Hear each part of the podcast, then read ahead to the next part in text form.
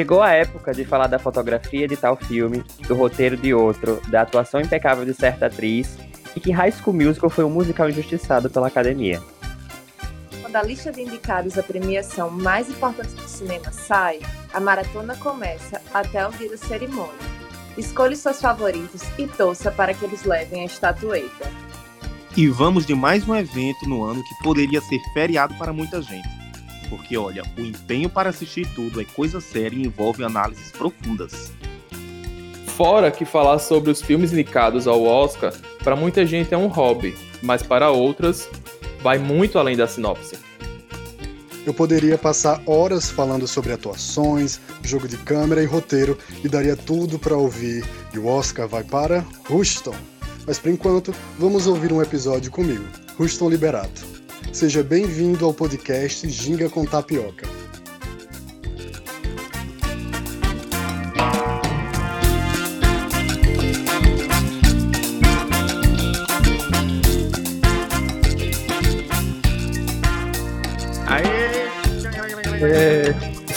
E eu comemorando com, com, o microfone desligado. Ah, pombona. Acontece, amigo. Ainda mais hoje que estamos né, em um modo novo. É... especial. Mais um Ginga com Tapioca começando. E temos um participante especial dessa vez. Vamos dar as boas-vindas a Ruston. O nome certo dele é Ruston, mas eu falo Ruston. Mas é isso. Identificar a gente já descobriu tanta variação do nome dele aqui Seja bem-vinda, princesa! Diga aí, Ruston, se apresente. Obrigado, obrigado. Estou muito emocionado por estar participando de um dos podcasts mais ouvidos do Brasil. É isso, Estou muito feliz de estar aqui. Podcast dos meus amigos. Feliz. É, sim, mas diga quem você é, o, a Gente, sua rede é... social. A sua rede social. Divulgue. Faça, Direi, faça vou me divulgar. Para quem não conhece, né? Que Ruston, Ruston é, é, é famoso na feira. Uma grande. Como diria Jader, a Fernanda Montenegro Potiguar. Ele mesmo. Temos. Eu sou Ruston, Ruston Liberato, eu sou, eu sou formado em publicidade e propaganda pelo FRN, mas meu sonho, assim, sempre foi seguir na área artística mesmo, assim, fiz publicidade meio que para juntar o que eu poderia do melhor dos dois mundos, claramente não juntei, pois publicidade, né? Sei como é, amigo. É, tô... Eu sei. eu sempre tive esse sonho, né, de seguir nessa carreira. Em 2015 eu fiz um curso de teatro, de formação, comecei a fazer peças, curtas, filmes e coisas do tipo. E agora também estou me aventurando na área de roteiro, na área de direção, também que nem veto, né? Arrasou, e estou super amigo. feliz de estar aqui para comentar Foi premiada. com vocês. Foi premiado, aconteceu, gente. Inclusive, Foi premiado, amigo. Foi premiado como melhor ator já. Já participei eu tenho, ah. eu tenho, tenho, um ah! fato, tenho um fato curioso sobre mim. Eu já fui premiado como ator, tudo bem, né? Mas já participei de uma premiação com Fernanda Montenegro. Uh, eu vi, eu vi, é, eu, é, ela estava concorrendo na premiação um também. Belíssimo ator. Nos meus sonhos, ela disse isso. Mas a gente estava concorrendo na mesma premiação. Dira Paz estava na mesma premiação e tal. Ah, e o que, eu, que eu e Fernanda Montenegro temos em comum? Não ganhamos o prêmio naquele ano, que a gente concorreu. Então, compartilho alguma coisa com ela já. Mas aí teve. Quais as redes sociais, Ruston? As minhas redes sociais são o Instagram Ruston Liberato, R-U-S-T-O-N, Liberato. É, o Twitter, Ruston Underline Liberato. Não vai ser difícil me achar, porque só existem três Rustons no mundo. Eu, meu pai e um médico de implante capilar lá em Curitiba que me seguiu um dia desse. Mas esse Liberato vem de Gugu, é? Sou parente. Sou parente de Gugu. Ah. Não queria usar isso ao meu favor, mas sou parente de Gugu Ele e de Paula Fernandes. Tem um pé no, nos artistas. Mas gente. você não tá, é... não tá brigando pela herança de Gugu também, não, né? Não, eu, eu quase participei do negócio. Ligar a internet vi... aí, que ele tá detonando o convidado. ele podia pelo menos fingir hoje, né? Por favor, mas educação. Ele podia fingir o costume. É, mas ele é amaldiçoado, menino nojento. Tá divertido. Oh. Mas vamos, vamos lá. Que importa. O Ruston se apresentou e está aqui eu, Jader, arroba Jadelves, underline, tanto no Instagram como no Twitter. E os outros apresentadores de sempre, Altair Filho, Bia e Veto. Arroba Altair SRF em todas as mídias sociais. Oi, gente, mais um episódio do Ginga, Bia Macia Underline. Qualquer coisa é só falarem e me sigam por lá também, Instagram, é, Twitter, mesmo arroba. Amiga, está gravando? Arroba ah. VetaFSM no Instagram. E arroba no Twitter. E justiça para a Sharpay, pelo amor de Deus. Justiça o quê? A quem? A Sharpay, de High School? Musical. Ela é, ela é a vilã de High School Musical, mas ela devia ser a mocinha. Ai, É Jesus. eu Vamos falar sobre o Oscar, ou seja, ninguém fala de High School Musical hoje, né? Pois é, Altair Filho, Vamos lá, obrigado. Acabou pra mim, gente. Acabou o podcast. Beijo. Gente, então, essa é a primeira edição, digamos assim, do episódio especial do Ginga. Hoje a gente vai Hum. conversar aqui sobre o Oscar. Então, não vamos ter os quadros de sempre, vamos ter os, uns minutos aqui conversando sobre o Oscar. É por isso que o Stone foi o convidado de hoje, né? Que ele manja aí dos negócios aí. Temos uma. Temos uma. uma como é que se fala? Um especialista no Oscar aqui Um também. especialista no nosso. Beatriz, no nosso quadro. porque ela, quem, quem tem ela no Instagram, ela É, assistiu todos os filmes, deu pitaco tal e deu tal. mesmo. Quase Foi tudo. todos, gente. Quase Produtora cultural. E é isso. É... Ruston, Ruston, ou- enfim, quem quiser falar, né? Obviamente. Quando a gente fala assim, né? Porque quando tem um convidado, a gente direciona mais a palavra pra ele. Mas. E já chamou de Houston, você acredita? Houston. Foi. Massa. Já é outra variação. É... Ruston, o, o- tipo assim, o que é o Oscar? O- A academia que o pessoal tanto fala. Tipo, pra uma pessoa que não sabe de Sim. porra nenhuma, essa pessoa pode ser eu. Mas a É, pessoa que pronto. vai estar escutando esse episódio, que, que realmente não sabe, tipo, o que é. Tipo assim, eu, o Oscar, o Oscar eu até entendo o que, que é, mas essa história assim, academia, essa entidade Uhum. assim chamada academia, eu não sei o que, que é. Eu, eu, comece por aí, pelo amor de Deus. Vamos lá, vamos lá, Bia também. Inclusive, Bia, a gente tem muita experiência em comentar produções audiovisuais. A gente ficava. te- Tem um dia histórico em que a gente viu muitos clipes e ficou analisando os clipes. Mas, resumindo, assim, o Chame. que seria o Oscar, chamaremos. A Academia eh, de Artes e Ciências Cinematográficas, ela é como, por exemplo, vocês fazem um podcast, né, o Ginga, e vocês querem que o, o podcast no Brasil seja reconhecido, e para isso a gente junta um grupo de pessoas que também fazem podcast, que estão desde o som até a parte da locução, e a gente junta esses membros para fazer com que a gente tenha ações de valorização do podcast, de reconhecimento do podcast como importante para o mercado, para a indústria brasileira. Então a academia é como se fosse um grupo de pessoas que se reúnem para valorizar alguma coisa. E nesse caso é o cinema, fazer com que o cinema se mantenha vivo e, e tenha investimento e fazer com que a arte do cinema não morra, né? Tanto que um dos pontos, né, que mais existe de controvérsia em relação à academia é que o Oscar existe em valorização ao cinema, mas hoje em dia o que é cinema, né? A gente tem streaming, tem filmes para TV, tem os cinemas físicos e a gente vai falar mais um pouquinho disso para frente, mas o Oscar ele nasceu mesmo para valorizar a arte do cinema acontecendo nos espaços de cinema. Então esse é um ponto assim que é importante da, da academia, que é a valorização do cinema e também dos espaços de cinema. Só que hoje a gente está no universo tecnológico, tem o streaming aí que está gerando muita controvérsia e tudo mais, mas basicamente é para valorizar o audiovisual. E, e, é, gente, talvez eu seja as pessoas que mais vai fazer pergunta, porque eu sou o mais tapado nesse assunto. Mas, tipo assim, mas qual é a diferença do Oscar para outras premiações, como Cannes, o Urso de Ouro,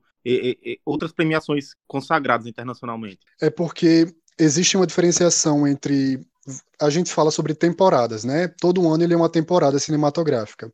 E aí, como é que um filme, ele, ele, desde que ele nasce, que ele é feito, ele é distribuído, e como é que ele chega no Oscar, né? O que é que vai diferenciar? Você falou aí, Cannes, Veneza e tudo mais, o Festival de Sunset. Existem os festivais de cinema, em que o propósito é exibir filmes, e a partir da exibição dos filmes a gente tem as premiações, e existem de fato as premiações que são mais para reconhecer esses filmes. Então o Oscar ele funciona mais como uma premiação, mas o Oscar se tornou tão conhecido por basicamente ele ser dos Estados Unidos, né? Os Estados Unidos conseguiram fazer todo o crescimento da indústria cinematográfica, como muitas coisas que a gente tem no mundo, né? A gente acaba reconhecendo mais pelo, não vou dizer monopólio, mas pela atuação dos Estados Unidos, né? Pelas forças que eles têm. Então por isso que o Oscar é tão reconhecido, por ele ser muito antigo também, ter vindo lá de trás desde 1929 e também por ser da potência mundial da maior indústria de cinema, né? Que é os Estados Unidos, né? Estados Unidos. A França já foi uma grande potência, mas teve problemas depois das guerras, é,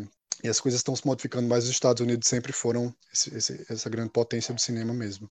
E eu acho que também pesa muito, assim, é, no Oscar, não só o fator tradicional, mas por eles serem julgados, os filmes, os atores, é, tem os prêmios técnicos também por seus pares. Então acaba que reforça ainda mais, né, por ser um prêmio mais técnico, que tem um esquema de votação e tal, e não é qualquer pessoa quando falam, né, participa da academia. É como você mesmo explicou, é, e variações, é, de que, assim, realmente é como se fosse um clube que quem já foi indicado participa por alguns anos e tal. E aí você faz o esquema de votação, você tem você o filme na verdade é indicado, ele é pré-selecionado de uma forma, ele tem que cumprir determinados requisitos, ele tem que ser exibido em determinados cantos, que até isso mudou este ano por causa da pandemia e tem essa, assim, em âmbito mundial, acaba sendo a premiação que realmente é a mais conhecida, mais consagrada. E particularmente Exato. Gosto bastante. eu, ia até, eu ia até dar um, um exemplo para Altair da diferença entre Cannes e, e, o Oscar. Mas Bia começou muito bem. Tipo, o Oscar ele é muito mais detalhado no que ele vai premiar, nas avaliações dele e tudo mais. O Cannes, como é um festival para exibir filmes e, e etc., quando ele tem alguma premiação, não é tão profunda quanto o Oscar a análise deles. É até uma análise mais voltada para o mercado cinematográfico do que necessariamente para o cinema. Sério? Eu tinha uma visão completamente Sério? diferente sobre isso. A questão dos festivais é que acho que o Oscar, por ele ser uma das a última premiação da temporada, né, e por ele já pegar os filmes que já foram distribuídos e exibidos, o Oscar se torna mais famoso também por isso. A gente já viu a maior parte dos filmes nos festivais, muitas vezes os filmes não chegaram nem a ser distribuídos ainda, que é o caso Exato. de, né, de Pieces of a Woman que o filme ele foi exibido no festival de Veneza, só que não tinha distribuição ainda. Os críticos gostaram do filme e aí foi comprado pela Netflix. Então, depende muito. Tem festival, como o Veto falou, que tem um viés mais mercadológico, ou mais voltado para questões técnicas, mas também existe o lado mais indie da coisa, dos festivais que tem filmes menos conhecidos, mais conhecidos. Mas o festival é onde tudo nasce, né? Onde os filmes começam a ser vistos e a ganhar repercussão. E eu acho que também o glamour do Oscar é não só isso, mas é tipo o tapete vermelho, as festas Sim. depois do. as festas pré-Oscar e depois as festas após o Oscar, a festa da Vanity Fair. Tem todo um, um, glamour assim muito grande dessa premiação Exato. e acaba indo além, né, do cinema e tudo. E assim, realmente, tipo, é é uma coisa gigantesca, gente. O que a gente para para ver de que mexe com a indústria da moda também, que mexe com a indústria de eventos, mexe com muita coisa para além do cinema, né? É cultura e, pop pura, é o universo. E, e, eu acho que aí entra naquela coisa do porquê que as pessoas assistem o, o Oscar, né? Porque, tipo assim, se você for ver o, o diferencial, vocês estavam falando de outras premiações, o Oscar ele tem uma cobertura mundial, né? Tipo, ele enfim, de, de atingir todos os países, assim, praticamente. E, e também essa parte, sei lá, sei lá, é, é, aquela grande polêmica, né? Fernanda Montenegro, naquele ano, perdeu o Oscar. Vamos imaginar, uhum. vamos imaginar que ela tivesse ganhado. Então, tipo assim, porra, uma atriz brasileira ganhou o Oscar. Então, eu acho que a gente sempre busca essa. Como é que eu posso dizer? Essa referência, né? O bem Isso, reconhecimento. É, a questão de, de a gente foge na avaliação, mas sempre quer passar por aquela avaliação que é para ter aquele velho biscoito, né? Tipo assim, Sim. ah, nossa, que a gente e critica, mas quer participar. E você tocou num ponto muito sensível. Eu até escutei de uns críticos falando quanto o Oscar tinha mudado. Ah, realmente, a academia, as pessoas que avaliam mudaram muito.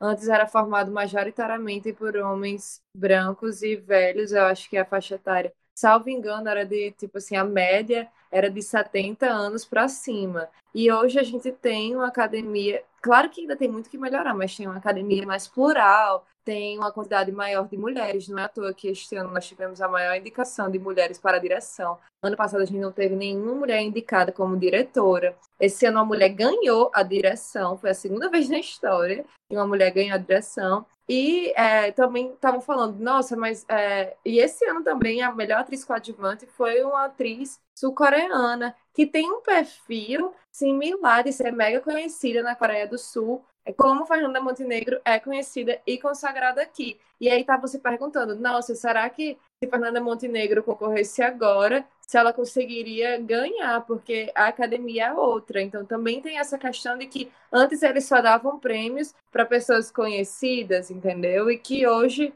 tem quebrado um pouco isso, sabe? Tem dado mais diversidade e tal.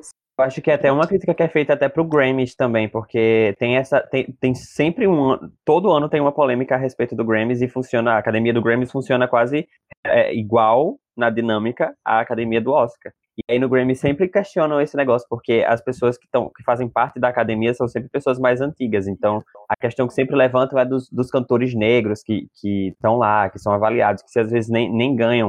E quando botam cantores negros para ganhar, eles colocam numa categoria mais urbana. Enfim, é, é a mesma dinâmica também do, do, dessa crítica que fazem ao Oscar. Eu uma vez, uma vez li que, que, tipo assim, é, é, muita gente, né, que vota, tipo, é muita gente que compõe a academia, não sei quantas centenas de, de pessoas, né? Como, como, é, como é que faz, assim, quem é que escolhe, como é que, como é que é escolher? Ah, tal pessoa, devido ao reconhecimento dela, ela hoje merece compor a academia, ela passa a compor. Como Sim. é que é esse processo, vocês sabem? Trazendo em números, é, a academia funciona assim: existe a cúpula da academia, né, que faz as regulamenta regulamentações e tudo mais, mas a academia em si ela é formada hoje por cerca de 9, 9 mil membros ao redor do mundo. E foi feita uma adição. São 9 mil pessoas que votam para sair o melhor filme, a melhor atriz, o melhor Isso. ator. Caralho. Isso, eu vou explicar como é que funciona, é um ponto bom para a gente falar. Porque como é que você faz para concorrer ao Oscar, né? Na verdade, como é que você. Vou explicar. Como é que você faz para votar numa categoria do Oscar? A academia tem 9 mil membros, e para você ser membro da academia, você precisa ou ter concorrido a um Oscar, logo você se torna parte da academia, ou você precisa é, receber um convite. E esse convite é um convite muito específico. E como é que Fernanda Montenegro, por exemplo, ela é parte da academia? Ela já foi indicada ao Oscar né, de melhor atriz por Central do Brasil, e a partir daí ela se tornou parte dessa academia, desses votantes. Sempre são adicionadas novas pessoas, é, como Bia falou, né, depois que o Oscar passou por alguns momentos de ser questionado por só ter pessoas brancas, não ter muitas indicações negras, o Oscar passou por uma modificação para que, na verdade, a academia passou por uma modificação para que mais pessoas diversas pudessem fazer parte das votações. E aí, como é o processo de votação, né? Tudo começa com o filme, né? Esse filme ele é, ele é gravado, produzido e ele é finalizado. E aí ele pode ter alguns caminhos. Um deles pode ser esse filme ser lançado diretamente nos cinemas ou numa plataforma digital, por grandes produtoras, como a Disney, por exemplo. É, ele pode ser gravado, finalizado, ir para um festival só para ganhar prêmio e não ter circulação comercial, que é o que acontece com o filme Fendas, que é o filme em que eu atuo ou ele pode ir para festivais para poder tentar ter mais visibilidade e ganhar uma distribuição maior, que é o que aconteceu com Pieces of a Woman, que foi para o Festival de Veneza, lá ganhou, ganhou credibilidade, a Vanessa Kirby ganhou o prêmio de melhor atriz, ela já começou a temporada bem, né, ganhando o prêmio de melhor atriz lá no festival, e depois a Netflix comprou. E aí, depois que esses filmes eles entram em circulação, as produtoras começam a submeter ele à academia. Então é como se fosse uma inscrição num concurso mesmo. E aí você tem que entender que filme é mais, estra mais estratégico, é, que, que ator vai fazer mais, talvez mais burburinho, mais movimento. Então digamos que a gente tem o filme Ginga com Tapioca. Eu tenho certeza, quase certeza, que se eu indicar a Bia na categoria Melhor Atriz, Bia vai ganhar esse papel, ela é um bom nome, ou só a indicação dela já vai ser muito boa pra gente. Então a gente vai fazer um trabalho, a gente vai submeter Bia a gente vai submeter o filme Giga com Tapioca para a academia e esse filme ele vai entrar numa seleção.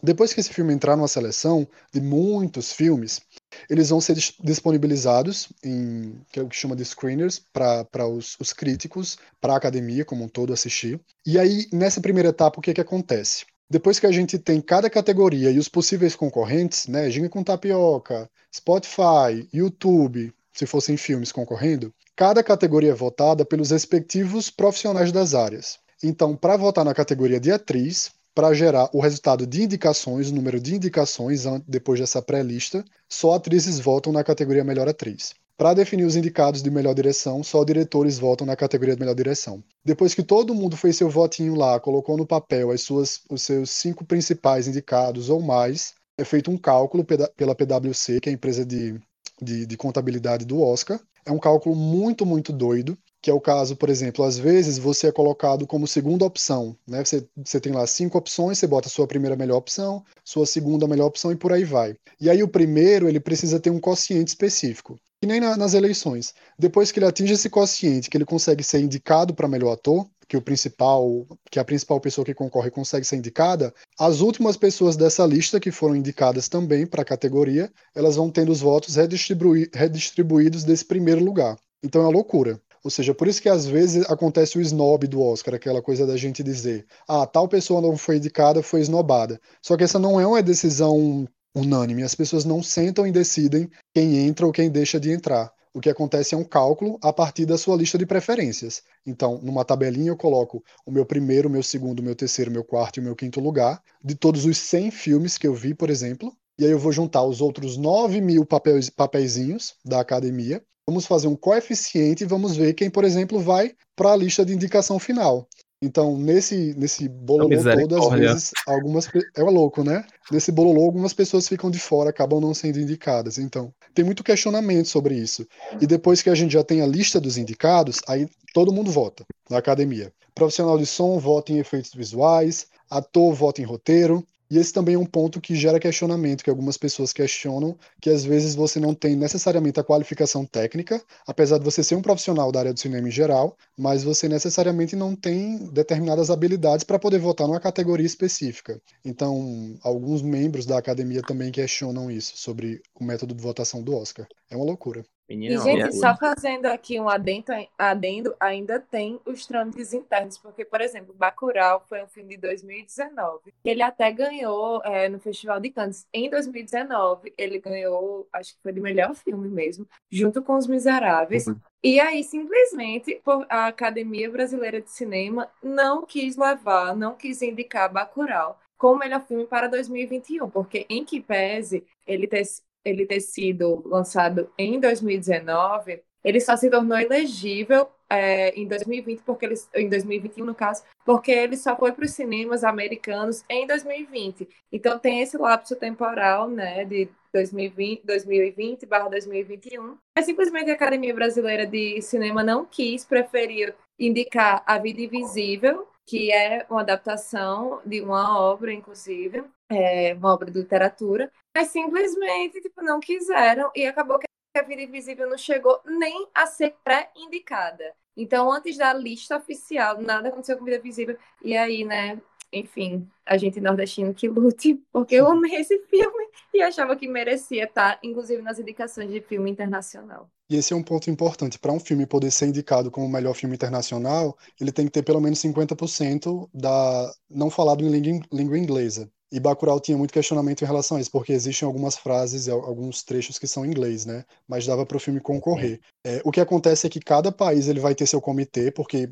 cada país estrangeiro, né, o que é tido como estrangeiro, só consegue submeter um filme para a categoria de melhor filme estrangeiro. E aí o Brasil não tem conseguido, né, como o Bia falou, nem para as pré-listas. Esse ano, o filme que o Brasil queria colocar era o documentário sobre o Hector Babenco, da Bárbara Paz. Só que a gente não conseguiu fazer uma boa campanha, né? Porque também tem isso. Para um filme poder chegar à lista dos indicados, ele tem que ter campanha. Então os estúdios fazem muitas entrevistas, fazem outdoors para que a academia veja os filmes porque não é todo filme que é visto pelos membros da academia, também não tem essa, essa isenção toda, né? É um processo, às vezes, que é injusto, porque nem todos veem todos os filmes, nem todo mundo vota com total consciência. E aí, a questão do Bacurau também, né? Já que ele não foi colocado para o Oscar de 2020, já que foi A Vida Invisível, e, e aí ele foi exibido em Los Angeles, agora ele poderia concorrer como melhor filme, né? Ele poderia concorrer na categoria geral do Oscar e não mais como melhor filme internacional pela questão da janela da elegibilidade. Mas, de fato, eu também acho que Bacurau deveria ter sido indicado é, no de 2020. Agora, sim, o Brasil tem uma questão política muito forte nessa, nessa votação da, do, dos filmes do melhor filme internacional, né? Toda vez que a gente tinha um filme com viés político mais específico, a, a comissão brasileira acabou não colocando, como é o caso do Que Horas, que Horas Ela Volta, da Ana Mui Laerte, que foi um filme Exato. de grande apelo no Brasil, e acabou não sendo escolhida. Ela até ficou muito, ela até depois das manifestações que existiram políticas, ela acabou tirando o filme para dar apreciação do, do júri brasileiro também. Ela não, não queria mais que o filme concorresse pelas questões políticas que envolvem aqui no Brasil também. É um negócio bem delicado. Mas aí um contraponto é que, acho que foi ano passado, não foi? É, Democracia em Vertigem ou foi ano retrasado? Foi ano passado, melhor documentário foi, indicado o melhor documentário, chegou a ser indicado realmente, tem até fotinha de Petra Costa no tapete Exato. vermelho, mas infelizmente quem levou foi um documentário que eu nem achei essas coisas todas, a indústria americana, mas foi produzido por Michelle e Barack Obama. Então, também tem um contexto político por trás, assim, bem forte que a gente não pode deixar de levar em consideração. Mas eu, eu acho que a, gente tem que falar, já acho que uma coisa mega legal também, é de como é, não só a premiação, mas como as produções cinematográficas mudaram nesse ano de pandemia. Eu senti, eu que já Sim. acompanho há alguns anos por lazer mesmo, porque, enfim, eu gosto muito de filmes e sinto que o Oscar me apresentou, no geral da minha vida, excelentes filmes e filmes que me marcaram. Tem pessoas que acham a premiação superestimada, mas, enfim, eu realmente adoro essa atmosfera e eu gosto de conhecer os filmes, de ir atrás e tal. E fico motivada, realmente, quando sai a lista, a ver a maior quantidade de, de filmes que eu puder. E como eu senti esse ano que as produções estavam diferentes, assim, eu não, eu não, eu fiquei, nossa, eu, eu até comentei é, com meu namorado e ele fez, Bia, mas isso é na publicidade também, é, os prêmios publicitários, então não é, eu não quero usar esse termo, deixa eu procurar um termo melhor, mas assim, que não tão megas produções, não tão mega, é, é, assim, não tá uma, uma superprodução cinematográfica por causa da pandemia, né? Porque as pessoas estão evitando aglomerar e tal. E tá sendo difícil gravar. Você não pode gravar em todo canto, você não pode gravar em todos os momentos. E como isso está sendo feito? Vocês também sentiram isso assistindo ou não? Bia, eu, eu acho que, tipo assim, primeiro, que a questão da pandemia, é, acho que voltou a sociedade muito mais para apreciação de entretenimento, né? Tanto de série como de filme, de música, de tudo. Tipo assim, a gente se voltou para arte porque é, eu acho que era a coisa mais fácil de entretenimento que a gente tinha, né? Devido ao acesso à internet, né? A, a parte da população. E também é, é, é, essa questão dos filmes, eu acho que deu assim. Eu, eu não assisti todos os filmes, mas eu dei uma pesquisada no geral assim.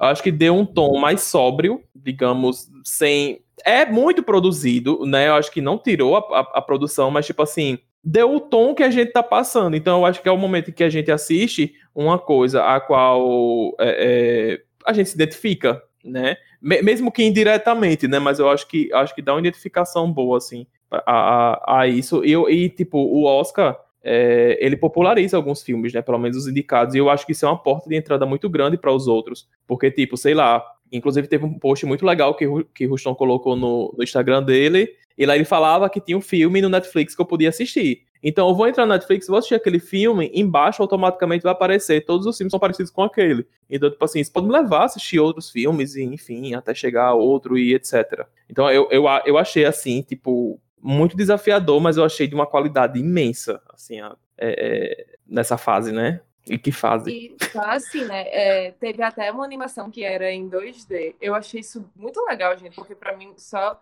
o fato de ter efeitos especiais e o Diaba 4 de tecnologia não quer dizer que seja bom. Pelo contrário, um dos meus filmes favoritos Sim. se passou em pouquíssimos cenários, que foi é, The Father. Acho, a tradução acho que ficou Meu Pai ou Pai. Isso, o Pai. É, é Bia, inclusive, essa coisa de 3D é, é, muito engraçado que agora o pessoal coloca, tipo, ai, é, é 4D, as cadeiras se balançam, não sei o quê. Aí, meu irmão é, comprou uma, uma, televisão que ela suporta o, o, o, 3D, o HD, sei lá, o Full, não sei o que lá do caralho. A daqui de casa é assim também. Nossa, o filme fica uma tosqueira, velho. Fica um negócio tosco. Amiga, fica horrível. Não você fica. Tipo, você vê assim, é, é, é tipo, eles estão querendo avançar demais uma coisa que não é popularizada. Eu fui assistir eu acho que as únicas coisas assim que dá certo nessas, nessas televisões são os clipes de K-pop, porque são altamente produzidos, tipo assim, a qualidade de imagem é maravilhosa. Eu acho que colou, porque filme, minha gente, não assista. Se você puder não baixar dá, a é qualidade. Para os nossos e... ouvintes do Zinga, K-pop está para Jada como High School Music está para Veto. Não, é... não, gente, só um parênteses. Eu descobri ah, K-pop agora na pandemia. Eu não descobri na adolescência, não. Na adolescência eu era hater, não vou mentir. Eu também era. Mas voltando para a popularização do. do Cindy, ela tá toda kawaiizinha. Ai, de coração. Dos filmes. Saranhê. que ódio dela. Ai, gente. Sim, Bia, mas é, é, você levantou. Foi, falta o restante do pessoal falar, né? O que, é que vocês acharam aí desse, desse ano? Não assisto muito, né? Eu não assisto muito filme, não, de verdade. Então. E... Valeu, amigo. Contribuiu. Incapaz de opinar. Como é que é? que a Glória Como é Glória Pires, Não sou capaz, capaz de opinar. Não sou capaz de opinar. Não, não sou, não capaz, sou de capaz de opinar. É. Também não, né? Fazer o quê? mas eu acho que. Pra comentar na Globo Ei, mas falar, vamos... ah, eu, não, eu sou incapaz, eu estou aqui sendo paga para fazer essa função, mas eu não fiz o meu dever de casa de estudar. É sobre isso.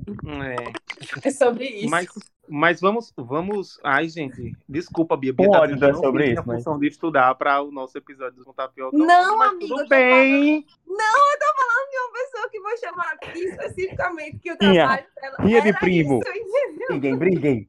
Olha, vocês disseram que o meu papel era de quem não sabe nada, e isso eu iria contribuir muito com o episódio de hoje do Ginga. Mas vamos lá sobre os, a premiação específica desse ano, né? É, a vamos, tá vamos. Gravando, a gente, só para situar um pouco os nossos ouvintes, a gente está gravando na segunda-feira seguinte à, à noite da, da premiação. Então, a nossa ideia aqui é também debater com os nossos especialistas, Ruston e Bia, sobre o que, que eles acharam especificamente sobre a premiação desse ano, né? Quais, quais foram os grandes destaques, o que, que surpreendeu aí a vocês? Vamos lá, Bia, começando por você.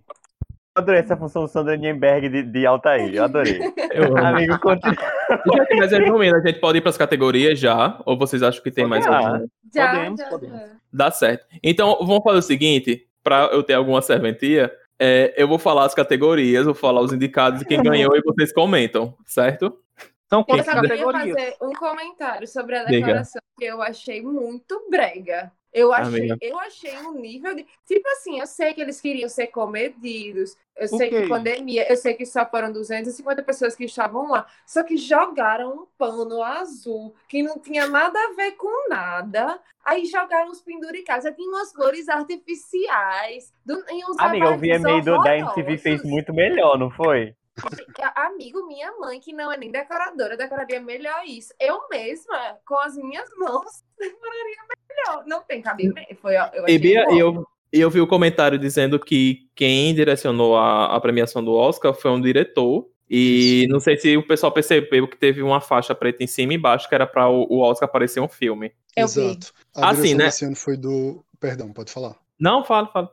Não, só que a direção desse ano foi do Steven Soderbergh. E ele queria trazer esse ar mais intimista pro Oscar. Tanto que a condição da história do Oscar, ele queria. Ele até mudou as categorias, né, esse ano. O que já trazendo a opinião, eu achei complexo ter tirado o melhor filme do final. Todo mundo sabia que eles também, queriam deixar a audiência. A, né, até o final, porque todo mundo queria saber se o Chadwick ia ou não ganhar o prêmio do melhor ator. Então eles deixaram também para o final, foi estratégico. No Bandland já estava certo que ia ganhar. E aí eles acabaram mexendo na estrutura porque ele queria dar a ideia de um processo de produção. Então, por isso que começou em categorias de roteiro, porque o filme começa como roteiro. Então, ah, tinha é. toda essa estética. E o Oscar também teve uma fotografia esse ano mais específica, né? Tinha até um efeito meio glow, algumas luzes desfocadinhas, um efeito mais plástico, tinha toda uma estética. Parecia cinema, realmente. A, a iluminação que vocês estão tendo aqui. da decoração mesmo, porque eu achei, nossa, gente, sério, fiquei decepcionadíssima. Tipo. Ah, essa pulseira botava preto e branco, pronto. Ninguém brigava. Por ah, é favor, é produção, na divulgação desse episódio, coloca uma foto aí de como foi essa premiação. E um ponto importante também é que esse ano a parte principal do Oscar aconteceu no museu, né, das artes cinematográficas e não e outra parte, né, a premiação, uma premiação específica que teve um prêmio honorário foi no Dolby Theater, que é onde o Oscar geralmente acontece. Só que com, como seriam menos pessoas, como a Bia falou, foi no museu e em outros polos específicos em Londres e Paris para as pessoas que não não poderiam estar nos Estados Unidos para receber, né? Pois, é. gente, eu vou, eu vou começar a falar da a citar as categorias para vocês comentarem. Eu vou começar de baixo para cima, eu vou fazer o mesmo negócio que eles fizeram aí, de colocar né, os mais importantes por outro devido à audiência. É... e também porque tem mais coisa pra gente comentar, né? Eu acho que é, é mais assim, né? Meu Deus, eu acabei de ver a, a decoração, amiga. É muito, eu acho feia, desculpa. Mas eu acho que a gente não precisa falar de algumas categorias como curta-metragem, é, enfim, a gente vai. Das melhores. Ah, a gente vai vendo, né? Se tiver o que falar, a gente pula. Não, essa vamos. Então vamos começar, né, pelos, pelo roteiro, né? É, melhor roteiro adaptado. Os indicados eram Borá, fita de cinema seguinte, Meu Pai. Eu tô falando português porque, enfim, né? É, Nomadland, Uma Noite em Miami e O Tigre Branco. O Tigre Branco. Tigre. E, acho que e o ganhador foi Meu Pai. Acho que só um ponto para o pessoal que ouve a gente. parabéns pro seu pai. Só um ponto para o pessoal que está ouvindo a gente explicar o que é um roteiro adaptado, né? Sim. Roteiro adaptado é todo roteiro que surge a partir de algo publicado. Então, por exemplo, o roteiro adaptado pode surgir a partir de um artigo de jornal, de um livro, de uma pesquisa. Então, é todo roteiro que parte de uma ideia que já existia e que essa ideia foi oficialmente publicada. Tipo assim, ah, Jader escreveu um bilhetinho para mim e me passou. Ok. Eu escrevi um bilhetinho. Eu, eu As motos. Jader ah, escreveu, por exemplo. Gente, não Jader foi uma escreveu... Sorry, desculpa. Só... Quando, quando eu fizer assim é por causa da moto, perdão. Mas Jader ele escreveu um bilhetinho para mim e eu peguei esse bilhetinho e transformei num roteiro. Esse roteiro vai poder ser entendido como roteiro adaptado? Não, porque não existe comprovação de que esse bilhetinho que Jader me escreveu me inspirou nesse roteiro, né? Não, não, é algo publicado oficialmente. Então, roteiro adaptado, proveniente de alguma publicação. Mas aí, no específica. caso do, do, ganhador, que foi meu pai, é... era uma peça, né? Isso dele, amigo. Exato, era uma, era uma peça. peça. Era uma peça que foi publicada, aconteceu e transformaram no filme, não é isso? Isso, inclusive Exato. escrita pelo mesmo autor. Foi adaptada Gente, do que fala o filme, porque eu vi que tava todo mundo falando sobre o meu pai muito antes da, da premiação. Meu pai muito mal falado, bem falado pelo povo. É, eu vi que estavam falando muito, sendo que eu não, eu não, eu não fiquei muito curioso para assistir o filme ainda, sabe? Eu também não eu fui otário, eu não fui atrás de, de saber o que, o que era sobre o filme, mas me, me falem se vocês gostaram, me falem tudo. Amigo, tiveram alguns elementos desse filme que é, fizeram, pelo menos para mim, ter uma experiência sensacional. O fato deles terem respeitado, eu não entendo tecnicamente, tá? Gente, eu não estudei cinema, eu sou apenas uma entusiasta das artes visuais, enfim. E aí, é, o que eu achei sensacional era que eles criaram uma atmosfera extremamente intimista, com pouquíssimos personagens, com cenários, é, com pouco, poucos cenários também, só que eles criaram meio que um suspensezinho psicológico nisso. É nada mais é do que a história de Anthony, que inclusive o diretor e roteirista, ele falou que ele só faria esse filme se quem interpretasse o personagem principal fosse Anthony Hopkins. E aí o nome do personagem foi Anthony por causa do autor. E é, eles tinha dito isso que se, que se Anthony Hopkins não quisesse, ele não ia não ia acontecer esse filme. E ok, é sobre um idoso de 83 anos, a idade de Anthony Hopkins também, que está passando por um processo de demência. E você entende o processo de demência por ele, pela mente dele. Então, as confusões de informações, as alterações de humor.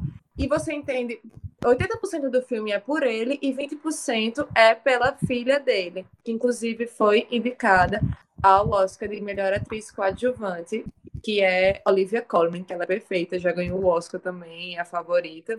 E é muito isso de, tipo assim, ele tem uma confusão mental, ele é, tem uma alternância de humor, ele não sabe muitas vezes o que está se passando ali ao redor dele, e ele tem momentos de uma lucidez completa. Então, para mim foi muito forte, porque eu, minha avó materna passa por um processo de demência, e eu vi... A minha também. Eu vi nele características da minha avó que muitas vezes eu não entendia, ou muitas vezes eu negava, ou muitas vezes eu achava que ela queria, tipo assim, que ela estava fingindo ou qualquer coisa.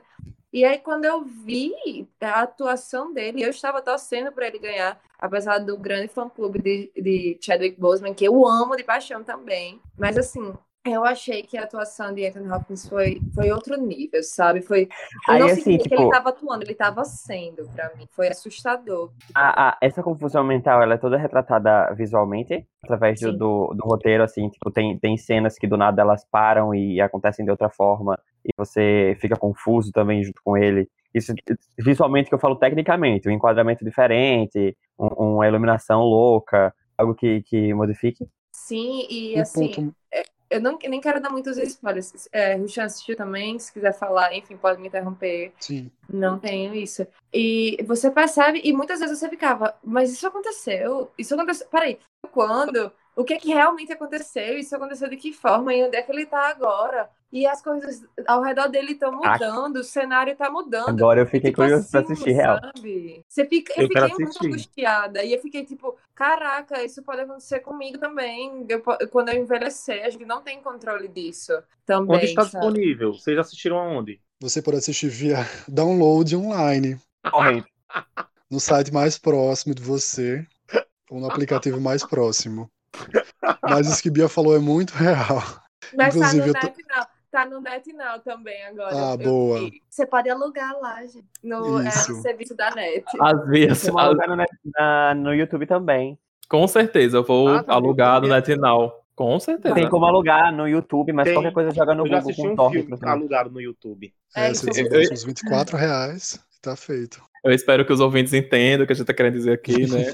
aquele, aquele aplicativo, gente. É, gente, mas o, o, o, uma das coisas que a, a, comentar sobre esse filme, já aproveitando, é que o que Bia falou, porque, tipo assim, quem já assistiu alguma outra coisa do ator, do Anthony, ele é muito eu acho que, tipo assim, ele realmente, ele realmente se transforma naquilo dali, assim, né? Eu não assisti o filme, mas eu tenho certeza que. Sabe quando você. Parece que ele baixa, assim, né? O, o, é Sim. uma coisa muito. Sei lá. É, é, ele é muito ele bom. Já aquele... foi Hannibal. Ele, é... ele já, eu já assisti filme que ele era padre exorcista, o demônio, o Diabo Quadro. Eu já assisti filme que ele era, enfim, um mocinho. E, tipo, esse pra mim, eu fiquei. Eu, não, eu já achava ele genial, mas eu acho que ele chegou num ponto de atuação aos 83 anos. Tipo, 83 anos. Ele ganhou um Oscar, ele é o ator mais velho a ganhar um Oscar. Ele chegou num nível de atuação que você fica, gente, eu nem sabia que era possível. E ele, e ele falou que, que ele tem um grande medo de perder a memória também, né? É, é, é um dos grandes medos da, da velhice dele, e eu acho que, enfim, deve ter sido. E, aí. inclusive, quando ele ganhou o prêmio, ele estava dormindo em casa. Ele não foi na premiação receber. O assessor dele falou que ele estava dormindo. E hoje ele postou um vídeo agradecendo. Inclusive, ele fez um tributo ao Chadwick no vídeo também. E foi bem interessante. E uma coisa que, ah, é que Bia falou, né? A minha avó ela também passa por um processo de demência. E é muito isso. De você olhar e você entender coisas que você não entendia.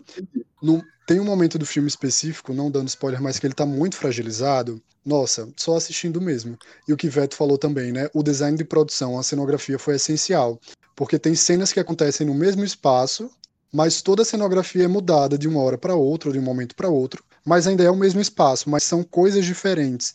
Então você aos poucos vai perdendo a memória e, esse, essa, essa consciência como ele. Nossa, é, é uma experiência muito incrível. Eu tô achando sensacional vale só porque vocês estão descrevendo. Enquanto vocês estavam descrevendo, eu tava vendo o trailer, juro pra vocês, agora nesse momento. E eu tô já pelo trailer, eu falo, Vou assistir. quero ver. E, e, e Ruston, outra coisa, eu.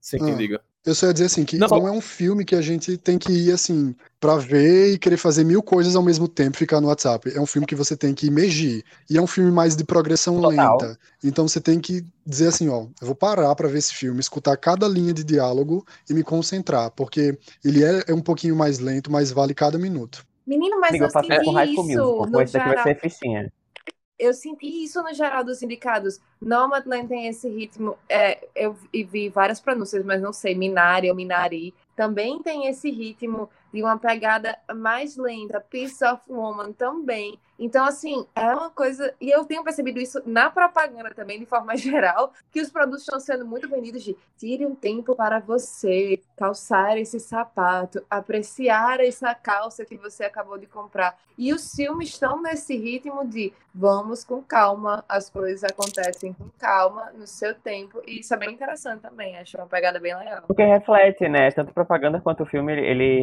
reflete o. Ele, ele cria uma ficção do, da realidade, é uma mistura dos dois. Então, acaba que ela, isso vai ser retratado. Esse negócio do pare, um tempo para você, tem tudo a ver com, com o processo pandêmico que tu falou até, tipo, mais cedo, quando perguntou a, a opinião de todo mundo.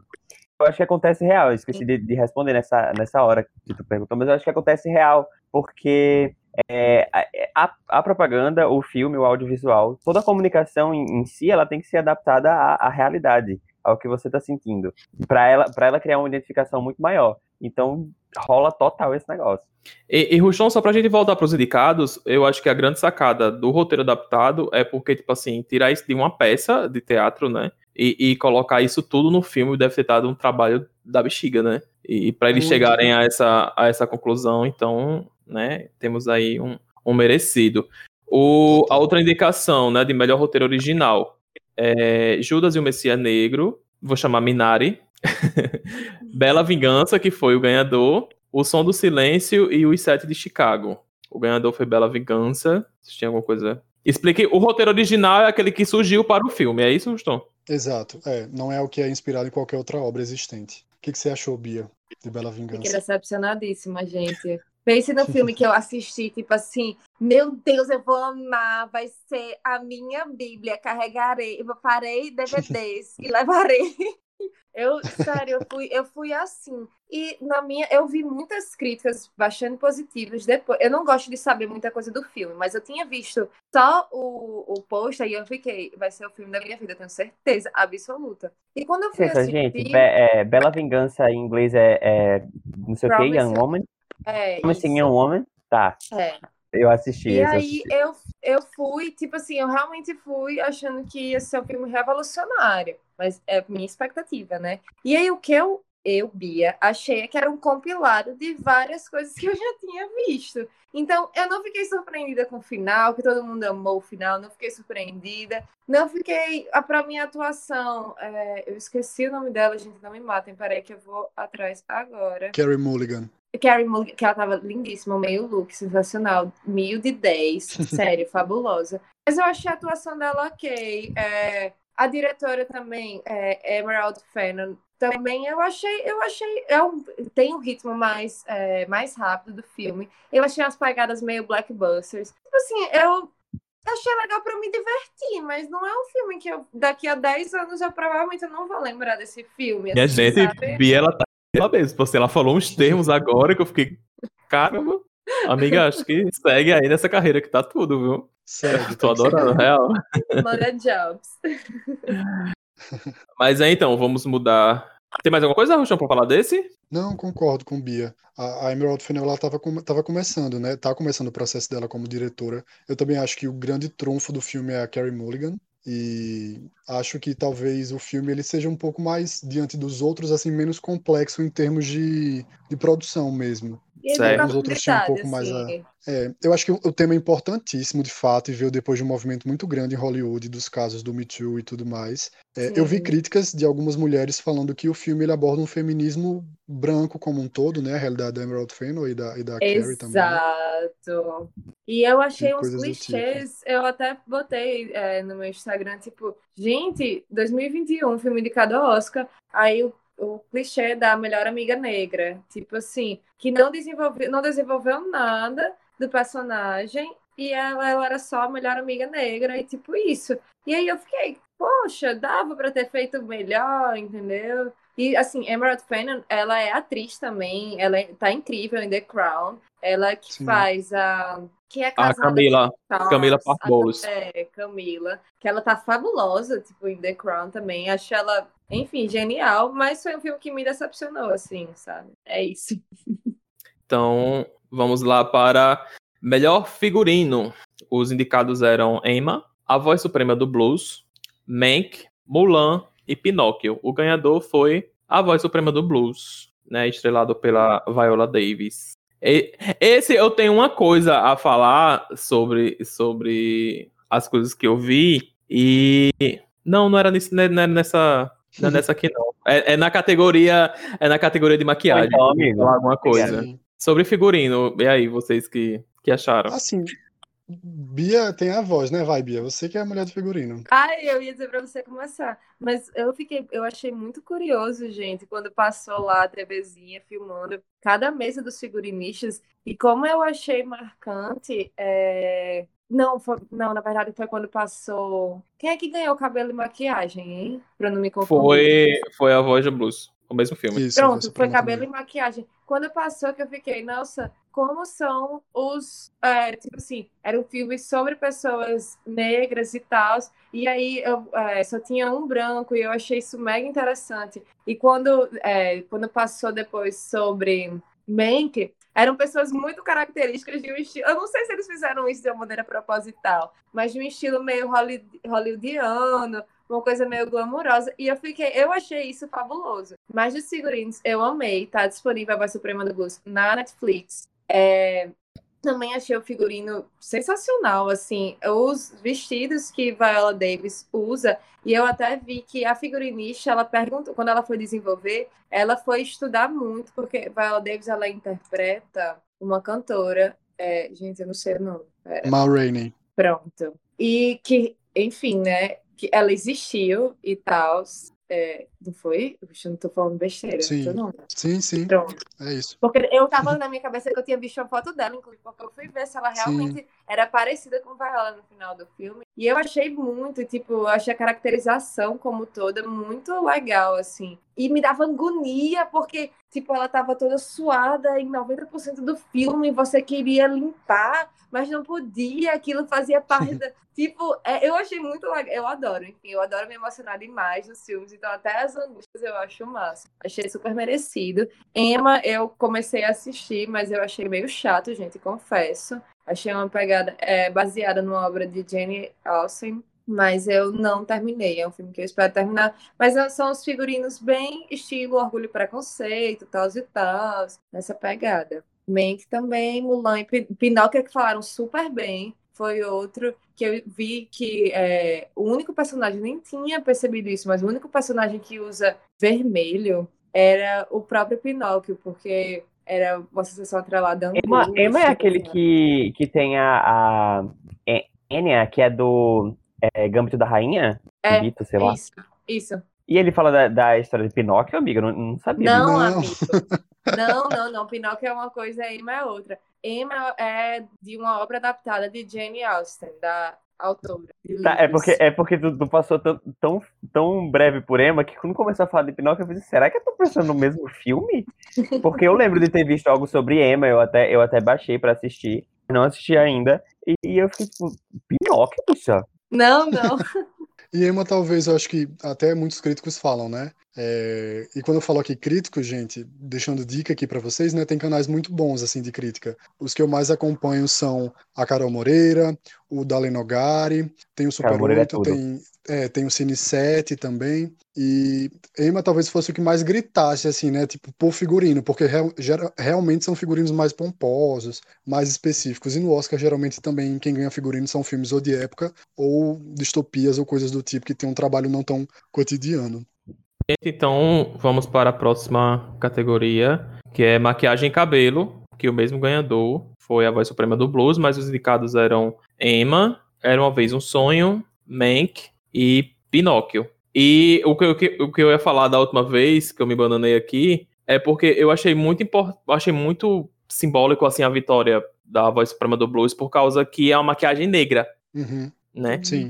O, o que, enfim, tem muita gente que fala que, tipo, ah, negro não se maquia porque a pele já é escura, não sei o que, esse tipo de comentário, né? É, racista. Racista. Pois é. E eu achei muito importante, muito importante mesmo, por causa que, como o Bia falou, e até um dos comentários da, da- um dos comentaristas da, da Globo estava falando, que o, o filme, quer dizer, a história de Emma eh, se passava no inverno americano. Mas. A voz suprema do blues. Isso, a voz suprema do blues. Passava no inverno americano, mas eles quiseram passar no, no verão, que era pra dar mais brilho a, a, a- O ar derretido. isso, o ar derretido pra, da atriz. E se você ver qualquer foto assim do desse filme, você vê que realmente é, eles até fizeram um comentário dizendo assim que tipo o, o cenário era meio sóbrio e o o cenário mesmo era a roupa e a maquiagem da, da Viola Sim, Davis sim. que dava a cor, né, a coisa toda. Eu tenho E só uma crítica, cara. musicais. A gente falou a mesma coisa? Ah, Não. Não, eu ia falar que eu tenho, eu tenho só uma crítica à caracterização da Viola, que é o corpo que foi feito pra sobrepor o corpo dela, né? Pra deixar ela com um aspecto mais parecido com o da. Menina, era isso que eu tava pensando. Ficou uma coisa tão assim, né? E um espuma. É, e, e, e não sei se todo mundo olha pra detalhes bestas como esses que às vezes eu olho, mas tem, pelo menos na parte do busto dela, dá pra claramente você ver o momento em que é a Viola e o momento que se divide pro, pra, pra sobreposição. Faz uma. menina, eu não percebi É. isso, não. Deem uma olhada, quando vocês olharem pra gola da Viola, dá pra perceber quando, quando não tá encaixado direito. E eu, Eu, não acho que assisti o isso, filme, mas eu, eu reparo nessas coisas também. Então eu, eu Pronto, tenho certeza é. que você tá falando é real. Eu acho que um Não ponto que um ponto como esse num filme como desse nível também, eu acho que não poderia passar como passou. Porque dá para você ver a divisão entre o busto da vaiola. Não dá para ver, tipo assim, ah, você vê o que tá por baixo, não. Mas a anatomia embaixo da blusa você percebe aquela coisa separando, assim. É. E olha que eu vi só um take, viu, Ruston? Não vi o filme Sim. todo e deu pra perceber, assim, que ficou uma coisa. Amigo. É bem aqui perto do pescoço, né? Eu tô vendo uma. uma... Gente, eu não percebi, não. E eu assisti o filme. Agora. Eu assisti o filme inteiro, mas eu, eu ficou um negócio Ficou um negócio meio assim. Então vamos lá para. Ah, mas deixa pro... só, antes de, antes diga, de diga, passar. Diga. Mas o que eu achei muito legal foi ter visto a representação da equipe, é, que era o que eu, ia, que eu me confundi, que realmente, gente, eram maquiadoras negras, eram pessoas pretas que estavam fazendo esse cabelo e essa maquiagem, o quanto isso é importante também, né? E ocupar a primeira vez, né? Ver nas premiações e tal. Sim. Então, vamos lá. É, essa Josa aqui dá certo. É, melhor fotografia. Os indicados eram Judas e o Messias Negro, Mank, Relatos do Mundo, Nomadland e Os Sete de Chicago. O ganhador foi Mank. Isso aí eu não sei nem Mank correu por fora, mas todo mundo meio que já achava que Mank talvez ganhasse, porque de fato a, esse ser, a academia de 9 mil pessoas, que nem todo mundo vota também, é, gosta muito de qualquer coisa que faça uma ode à Hollywood clássica e que também envolva preto e branco. Eu realmente acho que a fotografia de Mank foi trabalhosa, interessante. E aqui para a gente explicar para quem está ouvindo a gente o que é fotografia, né? Como é que a gente explica fotografia no cinema? Fotografia é o que você vê na tela. Por exemplo, quando o fotógrafo do filme ele vai fazer uma cena que começa dentro de uma casa e vai para fora, para o lugar externo. Quando a gente grava no celular, geralmente a luz estoura, né? Porque a luz do sol surge. Só que no cinema geralmente isso não acontece. Você consegue mudar de ambientações sem ter uma explosão de luz na sua cara,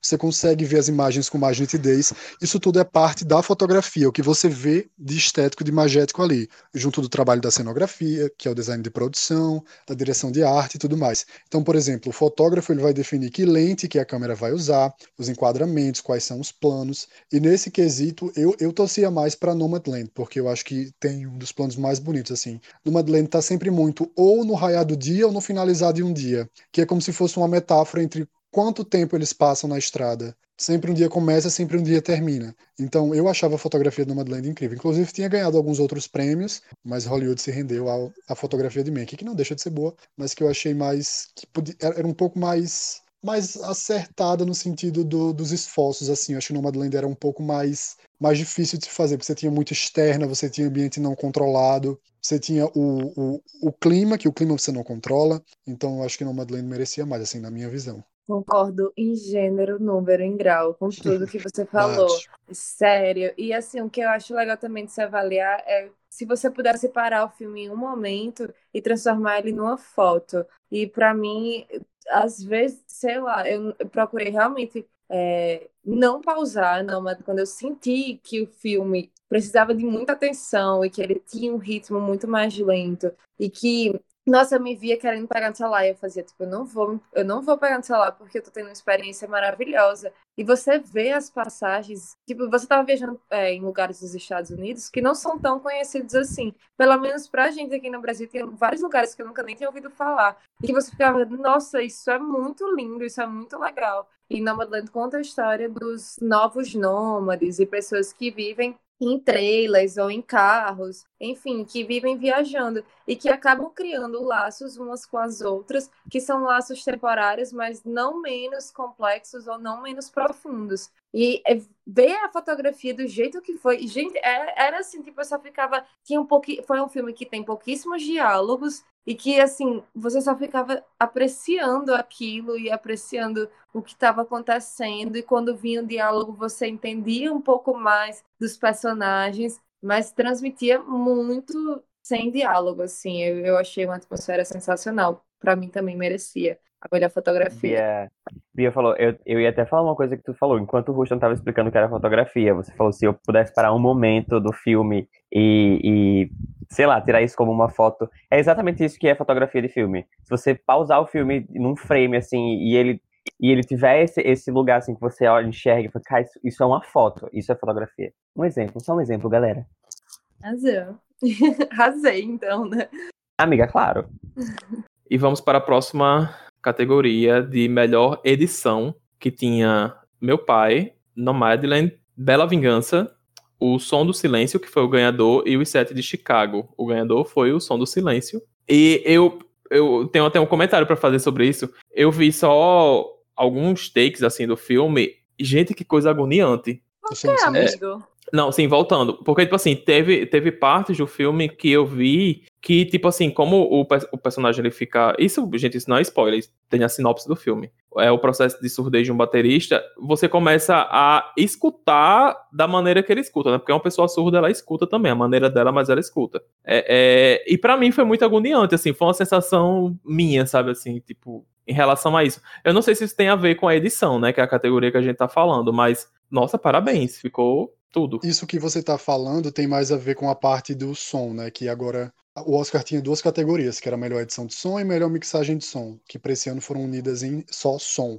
porque existem rumores de que o Oscar coloque uma categoria para melhor direção de elenco ou elenco. Mas, é, mas a edição também faz parte disso. Porque enquanto o som ele vai criar esse efeito, a edição vai ter que dar o sentido. Então a forma como você, como de uma cena passa para outra, tem que garantir que esse efeito seja entendido. Então, de fato, a edição é muito importante. E quando a gente fala de edição, a gente está falando também de montagem. Edição é como se fosse um processo mais é, melindroso, um processo mais cuidadoso da montagem. A montagem é quando você coloca as cenas e você cria uma progressão de sentido. A edição é quando você conecta essas cenas.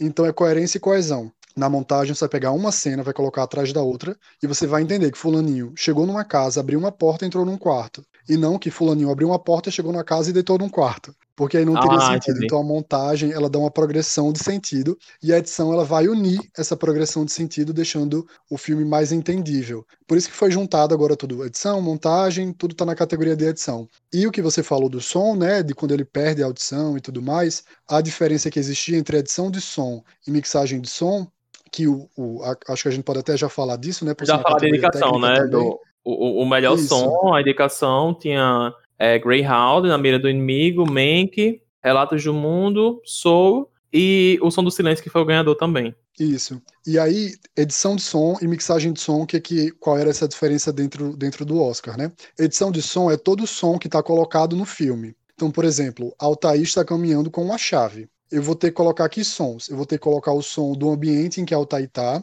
vou ter que colocar o som do sapato de Altair batendo no chão e vou ter que colocar o barulho da chave de Altair balançando. Essa é a edição de som, todo o som que eu coloco no filme. Só que Altair ele está vindo do final de um corredor e se aproxima da câmera. A mixagem de som vai fazer o quê?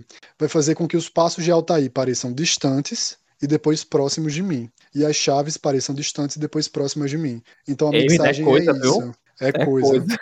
Aí esse ano foi tudo unido só em som. Som. Faz som. um pouco de sentido unir em, em uma coisa só, né? Sim. Porque eu acho que valia mais nesse quesito para os profissionais. Mas para as pessoas que assistiam o Oscar é mais difícil. Como é que a gente vai entender o que é edição de som e o que é mixagem de som? É, é tipo, é, é, uma música original e depois ela é remixada? O que é isso? Então eles acabaram é, diminuindo uma categoria também para diminuir o tempo do Oscar, mas também para poder trazer categorias que são mais visíveis, como por exemplo, elenco, né? Que é o que a gente vê mais claramente. Mas aí tu, tu e Bia acharam justo a, a edição e, e o som, ele, o filme ter ganhado? Ou não? Eu achei. Se fosse para alguém perder a edição, se fosse para perder para algum, eu daria para meu pai, porque meu pai faz você se perder, mas o filme não perde o sentido. Eu achei a montagem incrível de meu pai. Mas achei justo ir para o som de silêncio também. E, e, e melhor som, para mim, de fato, é, meu, é o som de silêncio mesmo. Sim, Nossa, é... e, diga, Bia. Não, eu, eu achei mega interessante, porque em português, né, ficou o som do silêncio e ganhar melhor som. Eu achei muito bacana. E não vou dar spoiler, mas, gente, a cena final e os debates, assim, ao longo do filme, né? O Som do Silêncio está disponível na Amazon para vocês verem, como o Jader disse. É sobre um baterista que ele, é, ele trabalha com audição e ele perde é, um pouco dessa audição e tudo e você fica, é, você entra em vários debates já do que pode ser feito. Se você, sei lá, você, como você vai lidar com essa recente perda auditiva? Você vai querer tentar recuperar essa perda auditiva? Você vai querer fazer um tratamento, uma cirurgia, botar um implante? Você vai querer aprender a viver com essa nova característica sua, que eu acho que é o ponto que o filme traz muito e que eu gostei. Inclusive, já vou dar aqui, entrando no melhor ator coadjuvante. Na minha opinião, eu gostei muito de Judas e o Messias Negro. Gostei muito, muito, muito. achei um filme foda, mas na, eu sendo. eu, se eu fosse dar o Oscar, eu teria dado para Paulo Ricci, porque eu achei a atuação dele em Sound of Metal, Som do Silêncio, incrível. E assim, ele, é, Paulo Ricci, ele foi. Ele é filho de pais surdos. E aí ele já tinha toda essa vivência, ele faz, gente, no, no filme, personagem de tipo um mentor de uma comunidade para surdos. E aí, é, a atuação dele é muito fabulosa e tem uma cena especificamente. Tem, vou dar spoiler. Quem for assistir o filme fica fazendo lá, lá, lá, lá, lá, lá, ou enfim, bota no muito rápido, mas quando acabar o spoiler eu digo. E que, tipo, tem uma cena que ele simplesmente vai dizer um não, e caralho, eu fiquei tipo, meu Deus, ele foi muito foda em tudo, e o jeito que ele atuou, e assim, absolutamente tudo. Realmente, eu, eu nem sei, a emoção que eu tive naquela cena dele, eu fiquei não, porra, tipo, ele merece muito. Ó. Bia, mas, mas só para introduzir, introduzir o pessoal já no melhor ator coadjuvante nessa categoria, é, os indicados, e para falar o povo aqui que vai ser tudo. É, Sacha Baron, de Os Sete de Chicago, Daniel Kaluuya, de Judas e o Messias Negro, e o Messias Negro, é, Leslie Odom Jr., em Uma Noite em Miami, Paul Rassi, não sei. O Som do Silêncio, que é o que Bia tá falando. E, eita, esse aqui, La Kate Stanfield, de Judas e o Messias Negro também. E o ganhador foi Daniel Caloia, ah, de Judas e o Messias Negro. Perdão, te interrompi, desculpa. Não, já acabei. Eu tenho até uma dúvida, é, Rustão, que eu não sei por que Daniel Kaluuya não foi indicado para melhor ator, mas sim para ator coadjuvante. Eu achava que ele tinha sido o melhor ator em Judas e o Messias Negro. Eu realmente não entendi. Sim. Tipo, como é feito isso? É, sei lá, você tem vários personagens. Gente, só uma coisa: tem alguém com vento no microfone. Pronto, acho que era Veto, mas deu certo, vá. E no filme tem vários personagens principais. Como é, assim, tipo... Porque eu realmente, na minha visão de estou apenas vendo o filme, eu achava que Daniel Kaluuya era o ator principal desse filme. Quando as produtoras vão submeter né, os atores nas categorias, eles vão para esse momento de escolha, né? Quem que eu vou colocar para principal ou para coadjuvante? É, geralmente quem vai para principal é quem tem mais tempo de tela ou em quem o filme gira em torno. De fato, né, o Kaluuya ele tá o personagem que ele é o, a força motriz da trama, só que é, a, a, história acontece na, no ponto de vista do outro personagem. Então, é, eles, eles acabaram colocando o Daniel Kaluuya para coadjuvante e acabou que o ator que contracena com ele foi também para coadjuvante, que é o Lakif. Só que qual Sim. foi o problema? Geralmente isso não acontece. Ou você coloca um para protagonista e outro para coadjuvante para você ter as duas chances. Mas eles foram gongados pelo Oscar mesmo, pela academia. É, o Lakeith ele queria fazer a campanha para melhor ator, ator protagonista, é,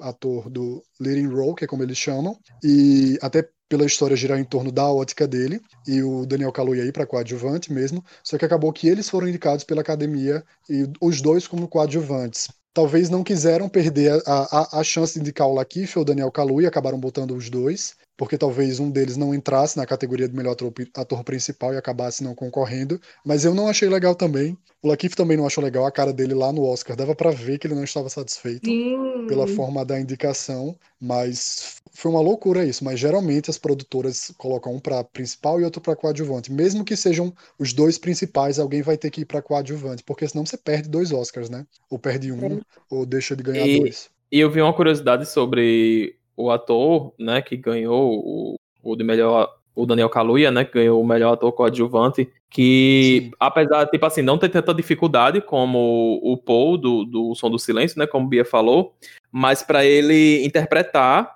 o, a personagem, Sim. ele teve que fazer é, aula de canto lírico, porque o, o, o, personagem que ele que era o chefe do Partido dos Panteras Negras dos Estados Unidos, é, o líder, e ele tinha um discurso naquela época, enfim, microfone, nada, né? Era discurso gritado, e ele falava muito rápido, num tom de voz muito alto. Então, uhum. o Daniel Caloi, ele teve que fazer ritmo, toda né? essa preparação, o ritmo para E tipo assim, né? O, o pessoal acha que isso aí eu acho que é uma coisa que eu entendi, assim, um pouco de, de filme, de cinema, é que, tipo, no cinema, o pessoal fala, ah, às vezes fica muito forçado, não sei o quê. Mas é porque ali eles estão retratando uma realidade em, em que eles têm que é, eles não podem errar. Tipo assim, ah, na vida normal, com certeza o cara dava uma respirada no meio de uma frase. Mas se você Sim. colocar isso no cinema, isso vai perder, é, a frase vai perder meio que o, o, impacto, né?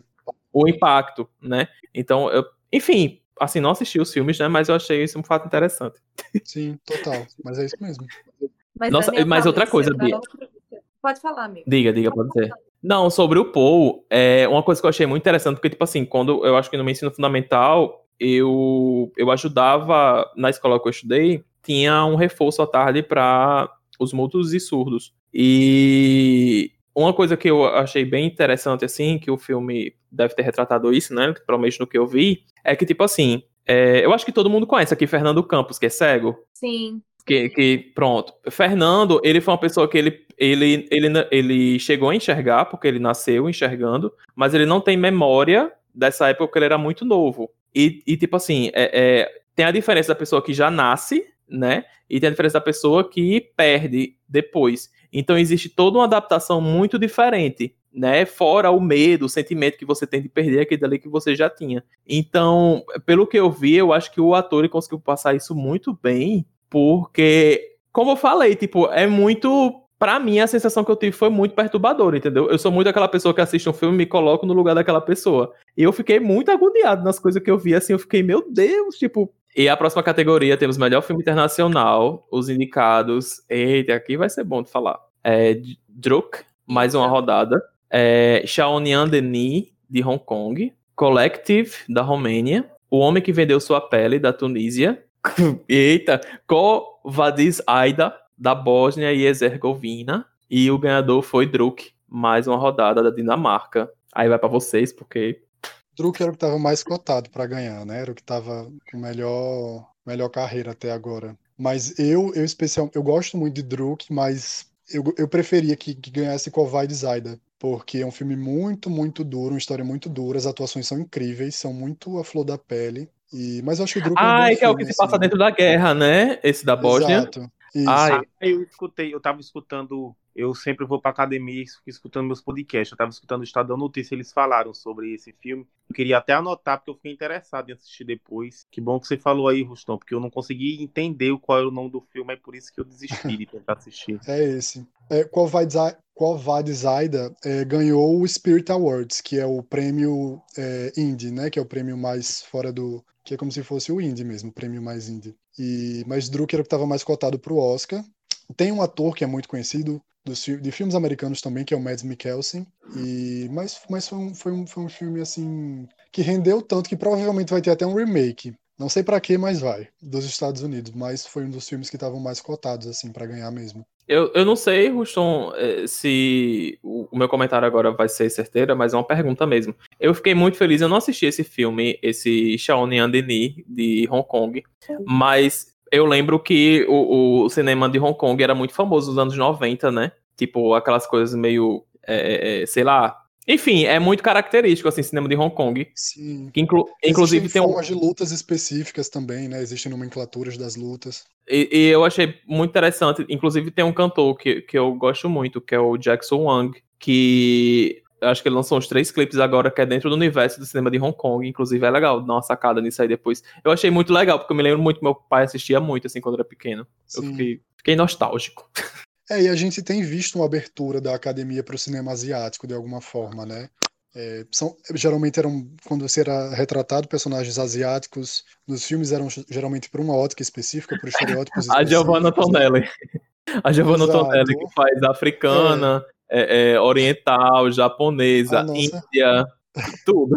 É, ou nem eram representados direito, né? Como a Scarlett Johansson em Ghost in the Shell. Mas é, acontecia muito isso também, mas tá tendo essa abertura e desde o ano passado com Parasita também, eu acho que as coisas têm, têm ganhado alguns outros rumos. Foi uma categoria que é filme internacional, né? Mudou de nome. Antes era filme estrangeiro. E assim, é um nome, gente, mas linguagem é poder. Eu achei que foi uma mudança importante. Porque filme estrangeiro dá a entender que coisas de fora e tal. E filme internacional realmente dá um senso maior de comunidade. É, e toda essa questão por trás. Até ficaram questionando, teve uma polêmica com Minari de ser ou não filme internacional, mas assim, a produção inteira era norte-americana, estadunidense, né? É, grande, tipo, grande avassaladora é, parte do filme também é em inglês, então eu nem entendi o porquê dessa polêmica. Realmente tem algumas falas em sul-coreano, mas, né, só uma polêmicazinha do Oscar. Porém, eu gostei da mudança de nome, achei que foi válida, antes tarde do que nunca. Ficou inclusivo, né? Assim, filme internacional do que filme estrangeiro. E é uma categoria que eu amo demais. Todos os anos eu sempre tenho boas surpresas com ela, meus filmes favoritos. Realmente é impressionante. Ano passado foi a categoria que eu assisti todos e eu amei todos. Eu nem sabia para qual estava torcendo. Este ano, infelizmente, eu não consegui assistir todos ainda, mas vou ver porque gostei da temática. Não gostei é, de Druck ter ganhado. Eu não gostei do filme. Eu amo o ator principal, que eu esqueci o nome, como vocês podem ver, eu sou péssima para nomes. Mas esqueci o nome dele, já assisti vários filmes com ele que eu amo. Mas eu não gostei do filme, achei que foi é realmente mais uma coisa que. Uma mutuada de coisas que eu já tinha visto também. Eu não achei surpreendente, eu não achei inovador. Nem a temática, tipo, eu achei batida também. Achei uma pegada meio se beber não case, porém um pouco mais responsável. ou não. Na verdade, não é responsável. Um pouco menos fantasiosa. Mas eu não gostei muito é, deles terem ganhado, assim. Achei fraco. Então, já falamos sobre o melhor ator coadjuvante, agora vamos para melhor atriz coadjuvante. As indicadas eram Maria Bakalova, em Borat, Fita de Cinema Seguinte, Glenn, Glenn Close, Era Uma Vez Um Sonho, Olivia Colman, Olivia Colman e Meu Pai. eu, eu, sou emocionado com ela. é, Amanda Seyfried, em Mank, e Yoo Jung-yeon, em Minari. A ganhadora foi Yoo Jung-yeon. Essa categoria também é conhecida como a categoria de Estou concorrendo com a Glenn Close. Sim. Sim, todo ano a Glenn Close traz. É, na, Ela o nunca Oscar ganhou também. Um Oscar, né? Não, essa foi a oitava indicação dela, ela nunca ganhou um Oscar. Inclusive já tá feio já para academia. Esse ano, se eu fosse parte, inclusive os críticos também falam isso, não teriam indicado a Glenn Close porque ela não tinha chance por Hillbilly Elegy, porque foi um filme feito descaradamente, desesperadamente para ganhar Oscar. Tudo do filme é o que a gente chama de Oscar bait ou isca de Oscar, que são filmes muito melodramáticos, que são inspirados em histórias reais, que têm caracterizações específicas, porque Hollywood ama também atores que saem de forma da forma dele, que é uma gente mais conhece, e muda a forma, muda cabelo, muda maquiagem. E a Glenn Close estava bem descaracterizada do que a Glenn Close é a Amy Adams também, só que todo mundo criticava muito que o Hillbilly Elegy, ou Era Uma Vez Um Sonho, que era inspirado num livro do, do personagem principal, do, da, da pessoa da história real, que fala desses hillbillies, ou como a gente traduziria aqui, dos caipiras, né, a visão que, como os brasileiros chamam, o que lá eles chamam, foi um filme que foi muito olhar enviesado, não olhou de maneira empática para as pessoas daquela realidade nos Estados Unidos, foi um tanto quanto caricato, as atuações um pouco mais estridentes, mais dolorosas. Eu não, eu mesmo assim ainda achei a Glenn Close boa e a Amy Adams boa. Não achei que elas estavam do perfeito delas, porque para mim são duas atrizes incríveis que já mereciam o Oscar, a Amy Adams também, mas realmente o filme foi se perdendo no caminho. E a Glenn Close não ganharia com certeza. Eu acho que tá super feio pra academia ser indicada oito, oito vezes. Ela é uma baita de uma atriz não ter ganhado. O tanto de piada que se faz com a Glenn Close, mas claramente ela é maravilhosa. É igual a Kate Perry no Grammy, né? tira sarro. Exato. Mas a Kate também merecia. E... Isso. Mas é isso, assim. E também quando a Glenn Close foi indicada por a esposa, né, junto da Lady Gaga, da Olivia Colman, no Oscar de 2019, as atrizes estavam concorrendo com a Glenn Close também, né? Não estavam concorrendo entre elas, era com a Glenn Close. Nossa, e, e ela tava maravilhosa também, tava. a esposa, sensacional. Outro filme Sim. muito bom. Total. Muito bom. Mas falando agora um pouquinho da atriz sul-coreana, ela até brincou no discurso dela, dizendo que os Estados Unidos chamavam ela de Yo-Yo, porque não sabiam pronunciar. É porque é... uma das coisas, tipo assim, se escreve Yeon Yu Jung, só que é, no coreano você fala o sobrenome antes do nome. Então é Yu Jung Yeon, aí fica Yo-Yo. Alfabetizada por K-pop, viu? Alfabetizada por Blackpink. Não, gente, deixa eu explicar às pessoas. É porque, assim, quando eu começo a gostar de uma coisa, pronto. Eu fui ver sobre essa atriz. Tipo assim, eu puxei toda a ficha dela. Tipo assim, dela eu posso falar pra cacete, assim, entendeu? Tipo, eu sou aquela pessoa que, quando encasqueto com uma coisa assim, eu vou. Eu sou curioso, aqueles curiosos até o fim, então é isto. Não e ela é famosíssima, assim, tipo, na Ásia ela é gigantesca, na, assim, especificamente na Coreia do Sul, ela é, é um fenômeno, já fez muita coisa, já teve inserção, é, ela fez episódio até de Sense8, gente. Tipo, não é a primeira produção norte-americana que ela faz. Então, é realmente uma atriz gigante também. Bia, e, e tipo assim, é, a, a, a Yu Jong-yeon, ela, tipo assim, primeiro que ela já tem 73 anos. E se você for ver a lista de filme que ela já fez, e a lista de séries de televisão, e, e qualquer coisa, tipo assim, variedades também, né? Show de variedade, essas coisas assim que tem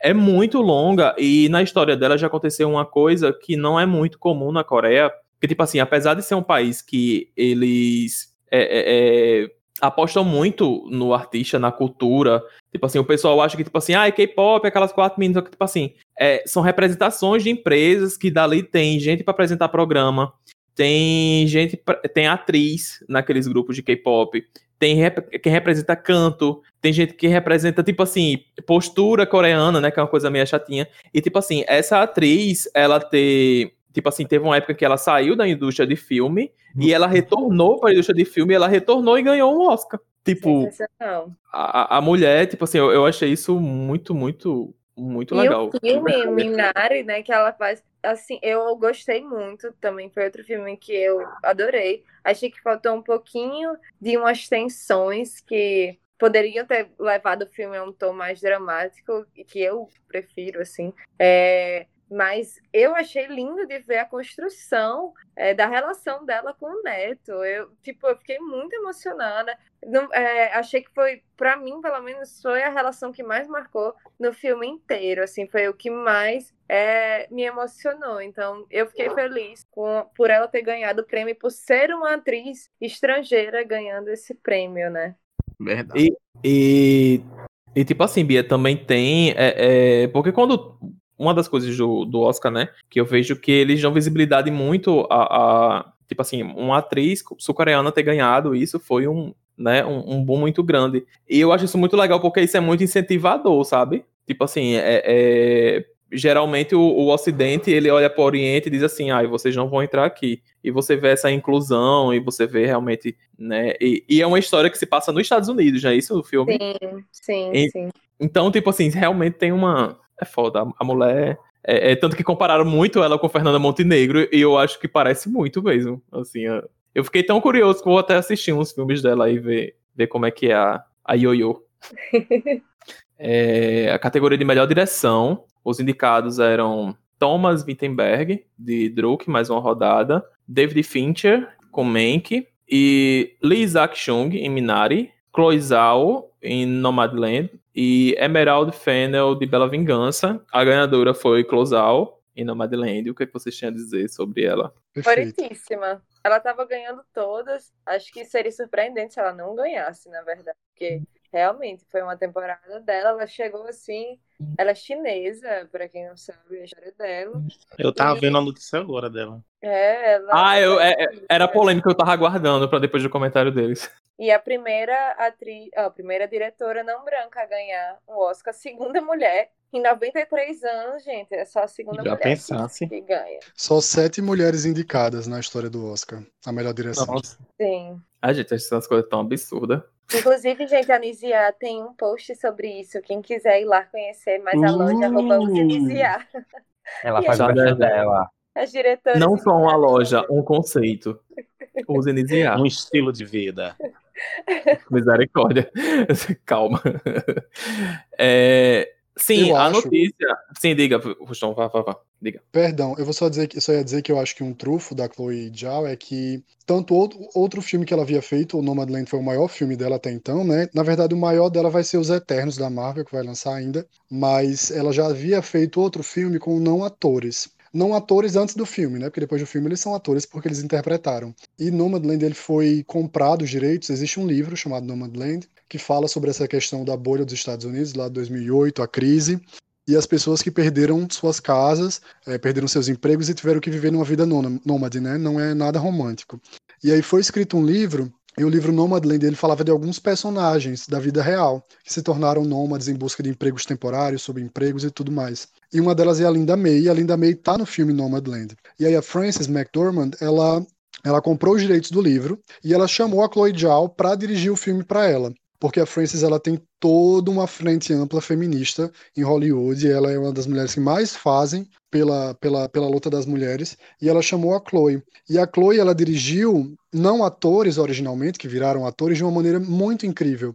Porque você sente uma verdade na atuação deles. Quando eu vi Nomadland, eu tinha umas horas que eu falava, hum, tá, tá, muito real isso, parece documentário. Mas era uma atriz profissional com atores não profissionais e você vê eles, ó, aqui. E a sensibilidade da Chloe, é, tudo. Ela, ela, ela foi roteiro, foi montagem também. Aquela mulher fez tudo nesse filme. Então eu achei que ela mereceu muito, assim. Foi incrível o trabalho de direção dela. Menino, a Globo não sabe o que tá perdendo, viu? Você, comentarista de Oscars, viu? Tá de parabéns. E. e... Glória Pires no Com... chinelo. Concordo, até filho. O, o... Só Contrata eu e Bia Globo.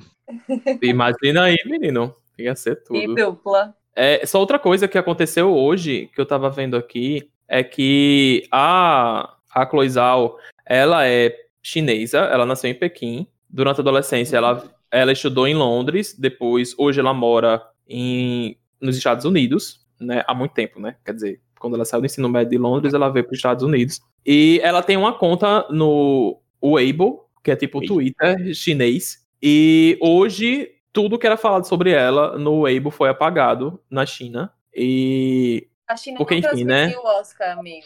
É, lá tem toda aquela polêmica, eles transmitem o que eles querem e tal e tal. E é. só, só, que, tipo assim, não é animador para eles ter uma pessoa chinesa que se encantou com as coisas do Ocidente, né? E ganhou é, um Na Oscar. verdade, eu tava, eu tava vendo isso daí, já ele diz assim, que, tipo, no início, tipo, eles ficaram super, super animados e o governo chegou a meio que, que fazer propaganda disso, tipo, uma chinesa é, conquistando o mercado americano e, enfim, indo por Porque essa ela, linha. Mas... Ela, tra ela, trabalhou numa empresa estatal da China, né? Aí mas encontraram, encontraram uns vídeos dela antigos. Olha o perigo aí da, do mundo contemporâneo, né? Às vezes as suas coisas sendo desenterradas. É, e encontraram os vídeos dela antigo meio que fazendo algumas críticas a, alguns aspectos do, do governo e aí depois que encontraram isso aí estão tentando apagar totalmente essa história de sucesso dela. Inclusive Bizarro, Bia né, falou, é, Bia falou que o Oscar não foi transmitido na China, não foi também porque um dos documentários que estavam indicados era o do Not Split, que falava sobre as lutas em relação à repressão. E aí esse documentário é super mal visto lá na China e aí a China acabou é, não, não transmitindo o Oscar por causa do documentário. Nossa, mas eu acho muito engraçado porque quando, enfim, voltando pro K-pop, já de K-popeiro, é, eles consomem muito. Não, mas para você ver como a China é. Teve uma integrante de um grupo de K-pop é, chamado Twice, que ela é de Taiwan, né? Taiwan, eles são independentes, entre aspas. É, só que quando ela foi para uma premiação, ela, em vez de levar a bandeira da China, ela levou a bandeira de Taiwan. E, tipo assim, a China fechou tudo desse grupo de K-pop. Eles não colocam mais nem o pé na China. Então, só para as pessoas verem como é o impacto, né? Só que, tipo assim, ao mesmo tempo, a gente vê muito comentário de pessoas que moram na China, porque todo mundo usa VPN é, ilegal e todo mundo tem acesso a tudo que tem no meio do mundo. Então, assim, é uma inibição que eles não conseguem. Eu acho que é, é, interessante, né? Como eles conseguem fazer esse tipo de controle é, em todos os aspectos em um país que é continental, um bilhão, mais de um bilhão e meio de pessoas, eles conseguem realmente ter o controle disso. É, eu, eu, eu, eu acho incrível. Como foi Negativamente falando, quando né? você foi lá, Daizinho? Tipo, você sentiu muito... Nossa, é incrível, porque eu tava no caso de, no caso de Taiwan, como, como o Jader falou, tipo, Taiwan é reconhecido como um país pela comunidade internacional, mas a China não reconhece, né? Taiwan é uma ilha onde, tipo assim, os, os capitalistas que perderam a, a guerra civil e tal, para mal, né, para os comunistas, eles se refugiaram nessa ilha e fundaram um país próprio. Então a China não reconhece. A China vê Taiwan como parte da China, mas o mundo todo vê Taiwan como independente. Eu, quando fui para a China, eu entrei por Hong Kong e Macau, que são é, cidades do território chinês, mas são cidades que têm uma autonomia de governo. Então, em, em Hong Kong e Macau, tudo pegava, né? Aí eu atravessei a fronteira a pé, de Macau para para para China continental. continental. É, eu tava tentando lembrar o nome da cidade, mas eu não me lembro. E Shenzhen. Shenzhen, exatamente. E E é incrível porque, tipo assim, uma questão de cinco passos, eu andei cinco passos para frente e pronto, nada mais pegava. Twitter não pegava, nada da Google pegava, Google Maps não pegava, WhatsApp não pegava, meus e-mails eu não conseguia acesso a nada. E eu, eu fiquei assim, meu Deus, como é que eles conseguem ter esse controle tão preciso? Tipo assim, realmente você passou ali, ali da fronteira, nada mais pega. E assim, sabe, tipo, eu vi, eu vi aspectos é, eu vi aspectos interessantes que quando a gente pensa numa, numa ditadura, numa ditadura comunista, talvez a gente não, não se toque. Mas, por exemplo, é, vi, em relação a uma afetividade, né? Vi demais pessoas homoafetivas, vi baladas gays, mulheres andando de mão dadas no metrô, homens também, e isso lá é super aceito. Diz, é, Entrou de graça na balada, né, por ser bonito. É, é. O que, o, que não pode, o que não pode acontecer são manifestações, são aglomerações políticas, mas o exercício, esse exercício individual é, é bastante tolerado. Enfim, eu, eu passei 20 dias na China, né? Não dá para tirar uma experiência de como é viver sob o jogo de uma ditadura. Eu, particularmente, como turista, não senti muitos aspectos nesse sentido. Mas é, não tenho dúvidas que as restrições às liberdades, essa história aí, você imaginar que tudo eles têm paralelo, né? Tem o YouTube paralelo, tem o Facebook paralelo, tem o Twitter paralelo, porque simplesmente tudo é controlado pelo governo. Pois é, eu acho muito importante essas observações, porque tem como a gente entender melhor o porquê que aconteceu isso, né, com a diretora, porque, tipo assim, a gente já tá falando sobre a Coreia do Sul, né, em que leva esse muito, esse orgulho imenso, né, de uma, de uma atriz ter ganhado o Oscar, mas na China, não, né, então eu acho que o problema aí foi realmente ter encontrado esses vídeos dela criticando o governo, entendeu? Se isso não existisse, ela estava sendo, ela estava sendo ovacionada lá sob o aspecto, sob o aspecto da propaganda política de tipo, olha, tem um chinês que está subjugando o mercado americano, tipo, culturalmente nós estamos vencendo isso e tal e tal, que era uma coisa que eu via muito presente lá, em todos os cantos propagandas militares. Eu fui pouco tempo antes, eu acho que um, menos de um mês antes, o presidente da França tinha ido visitar a China, Macron. Então, tipo assim, toda a propaganda que eles faziam em torno dessa visita era tipo assim, era como se o líder chinês estivesse subjugando é, o presidente da França, entendeu? E isso, isso é muito presente. Pois é, né, menina? Não vou falar nada não, vai que eles pegam um vídeo meu, nunca mais posso visitar a China. Aí você nunca mais entra. então vamos lá para as últimas indicações, né? Tivemos a melhor direção agora, vamos para a de melhor ator e atriz, depois por o melhor filme. É, a categoria de melhor ator tinham como indicados Riz Hamed em O Som do Silêncio, Chadwick Boseman em Som A Voz Suprema do Blues, é, Anthony Hopkins em Meu Pai, Gary Oldman em Mank e Steve Yeun em Minari. Quem ganhou foi Anthony Hopkins. Tipo, não precisa nem dizer por quê. a gente, eu acho que a gente já falou pra cacete dele aqui dessa, mas só enfatizando. Não, eu falei, não, gente, eu falei só foi só uma expressão, pode falar. Não, é, amigo. Mas tipo, só enfatizando que como o Richard falou, né, eles orquestraram para deixar se geralmente a última categoria que eles apresentam prêmio é de melhor filme, até por ser uma celebração, sobe todo mundo, sobe elenco, sobe todo mundo que participou que esteja lá é, no teatro, enfim, no canto que está sendo a premiação, suba e comemore. E, enfim, para mim faz muito mais sentido. Só que eu acho que eles esperavam que fosse é, Chadwick Boseman para eles fazerem uma homenagem maior e tal. Por ele ter, é, quem não sabe, gente, ele faleceu de câncer. E, enfim, essa indicação foi póstuma. Mas mesmo assim, eu assisti a Voz Suprema e eu achei imbatível a atuação de Anthony Hopkins. Eu acho que dificilmente, eu achava dificilmente ele iria perder, mesmo tendo essa carga emocional muito forte de ter sido a última atuação de Chadwick, mas eu realmente eu fui cada linha de Anthony Hopkins real, assim, real. Em que pese ter sido uma brilhante atuação de Chadwick Boseman também, mas eu achei insuperável. Eu acho que qualquer pessoa nos últimos cinco anos que concorresse com Anthony Hopkins, Anthony Hopkins ia ganhar, então. Esta é a minha opinião. Eu também, eu queria muito que de alguma forma o, o reconhecimento já foi muito importante para o Riz Ahmed, porque ele foi o primeiro ator muçulmano a ser indicado numa categoria de ator principal, né? E ele estava muito bem também na, no, som, no som de silêncio. Sim. Eu queria que, se fosse a tríade, se pudesse ganhar o Riz, o Anthony e o, e o Chadwick, seria perfeito para mim. É, agora, uma coisa interessante, né, é que a gente costuma falar dos termômetros do Oscar, né, que são as, as premiações que vêm acontecendo antes do Oscar. Aí a gente tem o Globo de Ouro, que é a premiação da imprensa internacional, a gente tem o Critics, Critics' Choice, que é a premiação dos críticos, a gente tem as premiações das da, dos sindicatos, né? Sindicatos atores, sindicatos roteiristas, diretores, e o Chadwick vinha ganhando tudo. Então tava muito a campanha assim, todo mundo achando que ele ia levar. Aí veio o BAFTA. O BAFTA que é o prêmio é, do britânico. Assim, muitas das pessoas que votam no BAFTA votam no Oscar, mas também muitas das pessoas que votam na, no sindicato dos atores é, votam no Oscar, nos outros prêmios. Então tava, tava também um pouco difícil de saber. Mas no momento em que o Anthony ele ganhou o BAFTA, aí ficou. Será que ele ganhou o BAFTA como um prêmio de consolação, já que ele vai perder o Oscar? Ou não? Ou isso é um indicativo que o Anthony vai levar? E aí ele acabou levando. Eu também acho assim que foi incrível, desde o Silêncio dos Inocentes, né, que ele fez o Hannibal, como você também já falou, Bia. Foi uma atuação incrível, eu também acho que foi super. Homem, quem ganhasse, como diria Dilma, quem perder não vai, vai ganhar. Quem ganhar não vai perder. Vai perder. Então... Vai todo mundo Ai, eu ganhar. tava feliz também com todo mundo, assim, eu tava realmente merecidíssimo. Eu tava assim também. Então Eu vamos para, feliz. vamos para a próxima categoria de melhor atriz. As indicadas eram Viola Davis em A Voz Suprema do Blues, Andra Day em Estados Unidos vs Billie Holiday, Vanessa Kirby em Pieces of a Woman, Frances McDormand em Nomadland e Carrie Mulligan em Bela Vingança, né? Quem ganhou foi Frances em Nomadland. E aí, o que, que vocês... Outra que venceu o BAFTA também. O BAFTA foi o maior termômetro esse ano. Ai, trollou todo Ela- mundo, né? É, mas ela ganhou o BAFTA, mas também no BAFTA a Viola e a Carrie não concorriam. Aí a galera ficou, hum, o que será que vem? O que, que você achou, Bia?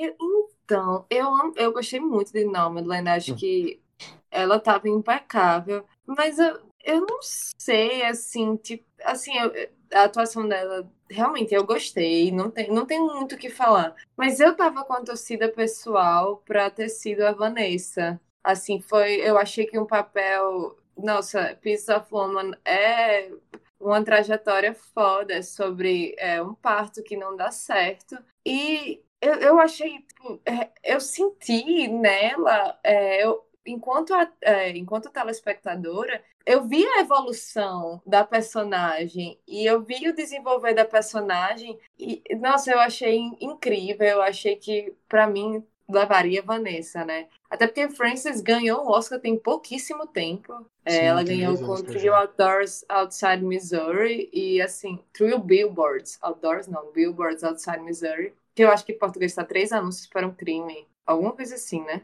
É isso, é isso mesmo. E aí ela ganhou. Eu acho, gente, tem três anos que ela ganhou o Oscar Francis. Então acho que poderia ter dado para outra atriz, né? Não fico triste, porque eu também gosto do trabalho demais do Francis. Acho que, é, como o Christian falou, ela é realmente alguém que abre espaço, ela tem poder, ela já tem, é, já tem os caminhos de Hollywood, então ela consegue muita coisa para outras pessoas, né? Ela conseguiu que Chloe dirigisse esse filme sensacional, ela conseguiu fazer um filme é, que realmente, assim, se você parar para pensar, não é um filme que tem uma narrativa muito comum é, em Hollywood. Então, ela é uma ativista, mas eu teria dado o Oscar para outra pessoa.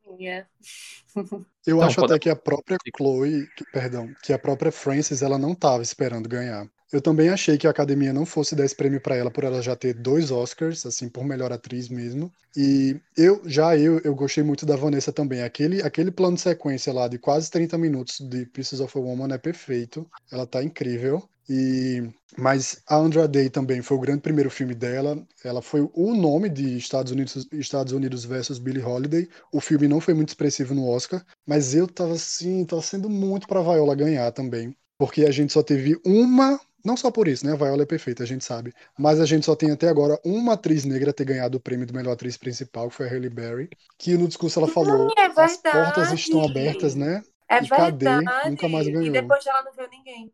não veio ninguém. Só atrizes coadjuvantes, né? A gente tem a Octavia Spencer, a Viola. Inclusive, a Viola foi recordista no Oscar, a mulher negra com mais indicações, tendo quatro, enquanto tem gente aí que tem 15, 20. Realmente é uma questão que não é só desempenho, é uma questão estrutural e política também. Então eu também torcia muito pra Viola, apesar de achar que ela no filme, a voz suprema do blues, ela aparecia até bem menos que o Chadwick. Ela não é a protagonista do filme. E achei que ela tava ali numa zona ok. A Carrie Mulligan, gostei muito da Carrie Mulligan, porque ela tinha uma personagem muito não linear. E ela tinha que confluir muitas coisas diferentes, então eu também torcia muito para ela. Mas quando eu paro para pensar assim, né, já foi, eu sofri com a vitória da Frances, vou confessar. Não queria que tivesse sido ela, mas tem uma coisa assim que mexeu muito sobre a Frances, é que quando ela começou o processo de produção de Nomadland, ela entrou na van dela, ela comprou uma própria van, próprios objetos e ficou na estrada durante um tempo. E aí quando ela foi para as gravações do Nomadland, que os não atores, né, que agora são atores, estão interpretando a si mesmo, a Frances ela colocou o nome da personagem dela junto da Chloe, que é uma personagem totalmente fictícia, de Fern, porque a Frances é chamada de Fran, né? E aí para ficar parecido com ela, então Fern. E aí tem uma cena em que a Frances ela tá com uma uma personagem da vida real e ela conta uma história sobre o marido dela. E a Frances ela não é um rosto muito pop, ela não é tão conhecida e ela ela ela é uma mulher de personagens mais de filmes não tão, como a Bia fala, né, blockbusters ou filmes grandes muito populares. E aí os, os, não atores, as pessoas da vida real que estavam interpretando assim mesmos no, no, filme, não conheciam a Frances. Aí tem uma cena que ela tá falando sobre o marido dela, não vou dizer o que que é, com outra personagem, e a personagem se emociona na cena. E aí nos bastidores essa mulher da vida real, ela chega para Frances e fala assim: é, Nossa, eu sofri muito com a sua história que você contou pra gente hoje na cena, mas não se preocupe, o que você fez foi certo. Tipo, seu marido está bem depois do que você fez. E ela falou assim: Mas essa não é minha história, eu sou uma atriz. E a mulher, você é uma atriz? Tipo, ninguém tinha notado que ela era uma atriz no set. Eu então. Eu não tô Mereceu, né? Sim. Incrível, Meu né? Deus do céu, eu sei que você vai trabalhando. Eu não tô crendo. Que isso E, e, e pra quem, e pra quem assistiu o Tô Oscar, tipo assim, o, o- a Viola Davis, ela vibrou muito, assim. Eu Sim. acho que ali nos bastidores, eu acho que elas conversam muito sobre essa construção do, do- da, da personagem, né? E por mais que tenha toda essa questão aí, né, estrutural, tal e tal, como o Ruston falou, mas dá pra ver que a Viola Davis ficou, tipo, Sim, ela comemorou bastante. Ela é perfeita em tudo que faz, né, mulher? Puta que pariu. Eu achei, eu não sei, gente, eu não achei que ela ia ganhar o Oscar. Tipo, não era esse, esse o papel que ela ia Uhum. ganhar o Oscar de melhor atriz. Ela não Fences, né? Em atriz coadjuvante. A Viola foi, Fences. Ah, Isso, então vamos para o derradeira, a derradeira categoria de melhor filme, que os indicados eram Meu Pai, Judas e o Messias Negro, Mank, Minari, Nomadland, Bela Vingança, O Som do Silêncio e Os Sete de Chicago. Quem foi o ganhador foi Nomadland. Então podemos dizer que aqui tivemos um, um, um filme que dominou a noite, né? Foi o Da premiação. Confesso que eu tava torcendo nessa categoria específica para Judas e o Messias Negro. É, eu acho que tem- foi, é um filme que tem uma importância política gigantesca. A gente já falou aqui um pouquinho, mas é, só sinopse mesmo, gente. Ele trata de Fred Hampton, que foi um dos grandes líderes do Pantera Negra. Ele foi. Eu não tô dando spoiler, tá? Isso é história, então não é spoiler, já aconteceu real. Ele foi assassinado com 21 anos. E, tipo assim, gente, 21 anos ele foi um dos maiores líderes do movimento negro dos Estados Unidos. Tipo, um cara foda. E é um filme que ele traz uma mensagem. é, eu achei muito impactante. é, fala muito sobre violência policial, sobre violência racial. Mas eu achei que, especialmente no final, de trazer uma mensagem de esperança, de que, tipo assim, juntos nós conseguimos mudar alguma coisa. Vai demorar, vai tudo bem, mas juntos a gente consegue. E me deu uma esperança que, assim, faz tempo que eu não estava sentindo, sabe?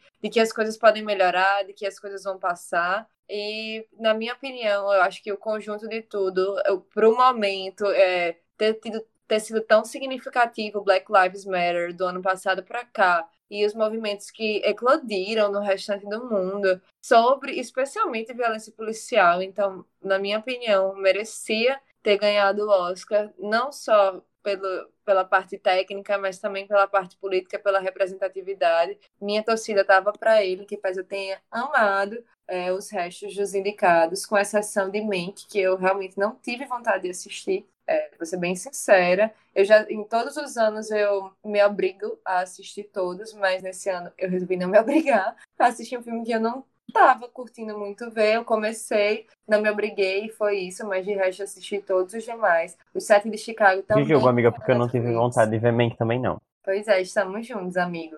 É, mas é um filme que, é, como o Richard falou também, é assim, é, Hollywood ama é, essa narrativa de Mank e tal, mas eu não senti vontade. Mas... É uma narrativa batida, né? Talvez o filme seja até bom, mas é um negócio tão batido que a pessoa fica, porra, tem tanta novidade. Sim, que que tem tanta história para contar no mundo, de coisas diferentes, perspectivas diferentes. E acho que Judas e o Messias Negro realmente para mim foi um filme extremamente marcante. Acho que todo mundo deve assistir, até para conhecer um pouquinho como era a estrutura minimamente dos Panteras Negras, como é que eles atuavam, que eles tinham uma atuação política extremamente forte é, e uma atuação extremamente organizada também, e de pessoas que se identificavam com uma causa maior e que sabiam que a vida delas era só um pontinho e que realmente a diferença ia ser feita por um conjunto de pessoas, né? Achei que essa mensagem foi fabulosa. É, pois é, essa questão... Barro, chão, tem que... Não, pode ir. Não, não, era só uma observação, tipo assim, é, eu acho que o, o eu acho que o, o, Judas e o Messias Negro, ele era mais na cara, assim, a problemática que ele trazia, né, a importância que ele teria se tivesse ganhado o prêmio. Quer dizer, a importância que o filme traz, né, independentemente de, de ganhar o prêmio ou não. E, e Nomadland era uma coisa muito, eu achei meio experimental, digamos assim, né, pelo fator dos não atores, é, é, de ter uma visão diferente do, de, uma, de uma diretora, né, que não é, não é estadunidense, é, de ter, tipo assim, teve a sua importância, não foi tão direto como o outro filme, mas, enfim, tipo assim, não foi, não foi uma coisa tipo assim, ah, perdeu para um filme ruim, né? Tipo assim, foi uma coisa assim, ok. Tipo, era só isso mesmo. É, no ano que ganhou, como era o daquele é, Houston, você que, enfim, tem a memória muito melhor que a minha. Aquele que a mulher se apaixonava por um peixe. A forma da água. Olha, quando a forma da água ganhou, eu fiquei indignadíssima. Vocês não estão entendendo. Ou quando lá, anunciaram La La Land. Eu adorei La La Land, mas não merecia o melhor filme. Mas anunciaram errado La La Land. Eu dei graças a Deus quando La La Land perdeu. Foi, enfim, sensacional. Quem quiser Sim. ver o vídeo, maravilhoso. Mas enfim. E só uma coisa que eu ia dizer, né, que essa questão dos Panteras Negras, é, Pantera, é, Panteras Negras, é, tava também o set de Chicago, né, era um tema recorrente. E acho que Nomadland acabou ganhando porque, de fato, foi o filme que fez melhor campanha. Era um nome emergente no cinema, que era Chloe Zhao. Era um tema que olhava para um lugar dos Estados Unidos que os Estados Unidos geralmente não olham, que é, é até uma questão que muito se fala né, na crítica, que volta para a origem dos Estados Unidos, das marchas para o oeste e toda a glamorização que existe da, da, da, da, do mito fundamental dos Estados Unidos, mas como essas pessoas que hoje marcham, que são nômades, elas não vivem esse mito, essa, essa vida americana, esse sonho americano que tanto se fala, né? E foi uma campanha boa para Nomadland, e acho que um ponto assim, né, fazendo o um apanhado geral, é que o Oscar, quando surgiu lá em 1929, é, inclusive foi uma cerimônia bem curtinha, foram um pouco mais de 200 convidados, foram entregues os prêmios muito rápido, e depois o Oscar foi crescendo, foi mudando, acrescentando, tirando é, categorias e tudo mais, mas o Oscar no começo, ele era muito mais focado nos filmes que a gente entende como populares. Eram os filmes que tinham mais apelo popular, e às vezes os atores eram indicados pelo conjunto da obra. Tipo, se eu atuo em dois filmes no ano, eu sou indicado pelos dois filmes do ano que eu fiz, e não agora, como por um, só por um filme só. E aí o Oscar era muito para esse viés mais dos filmes que faziam sucesso e tudo mais. Só que aí começou a se pensar assim, tá, mas filme, os filmes que já fazem muito sucesso, eles já têm público e dinheiro. Enquanto isso, tem uma parcela de cinema, que é uma parcela mais índia, uma parcela mais experimental, que não está tendo visibilidade.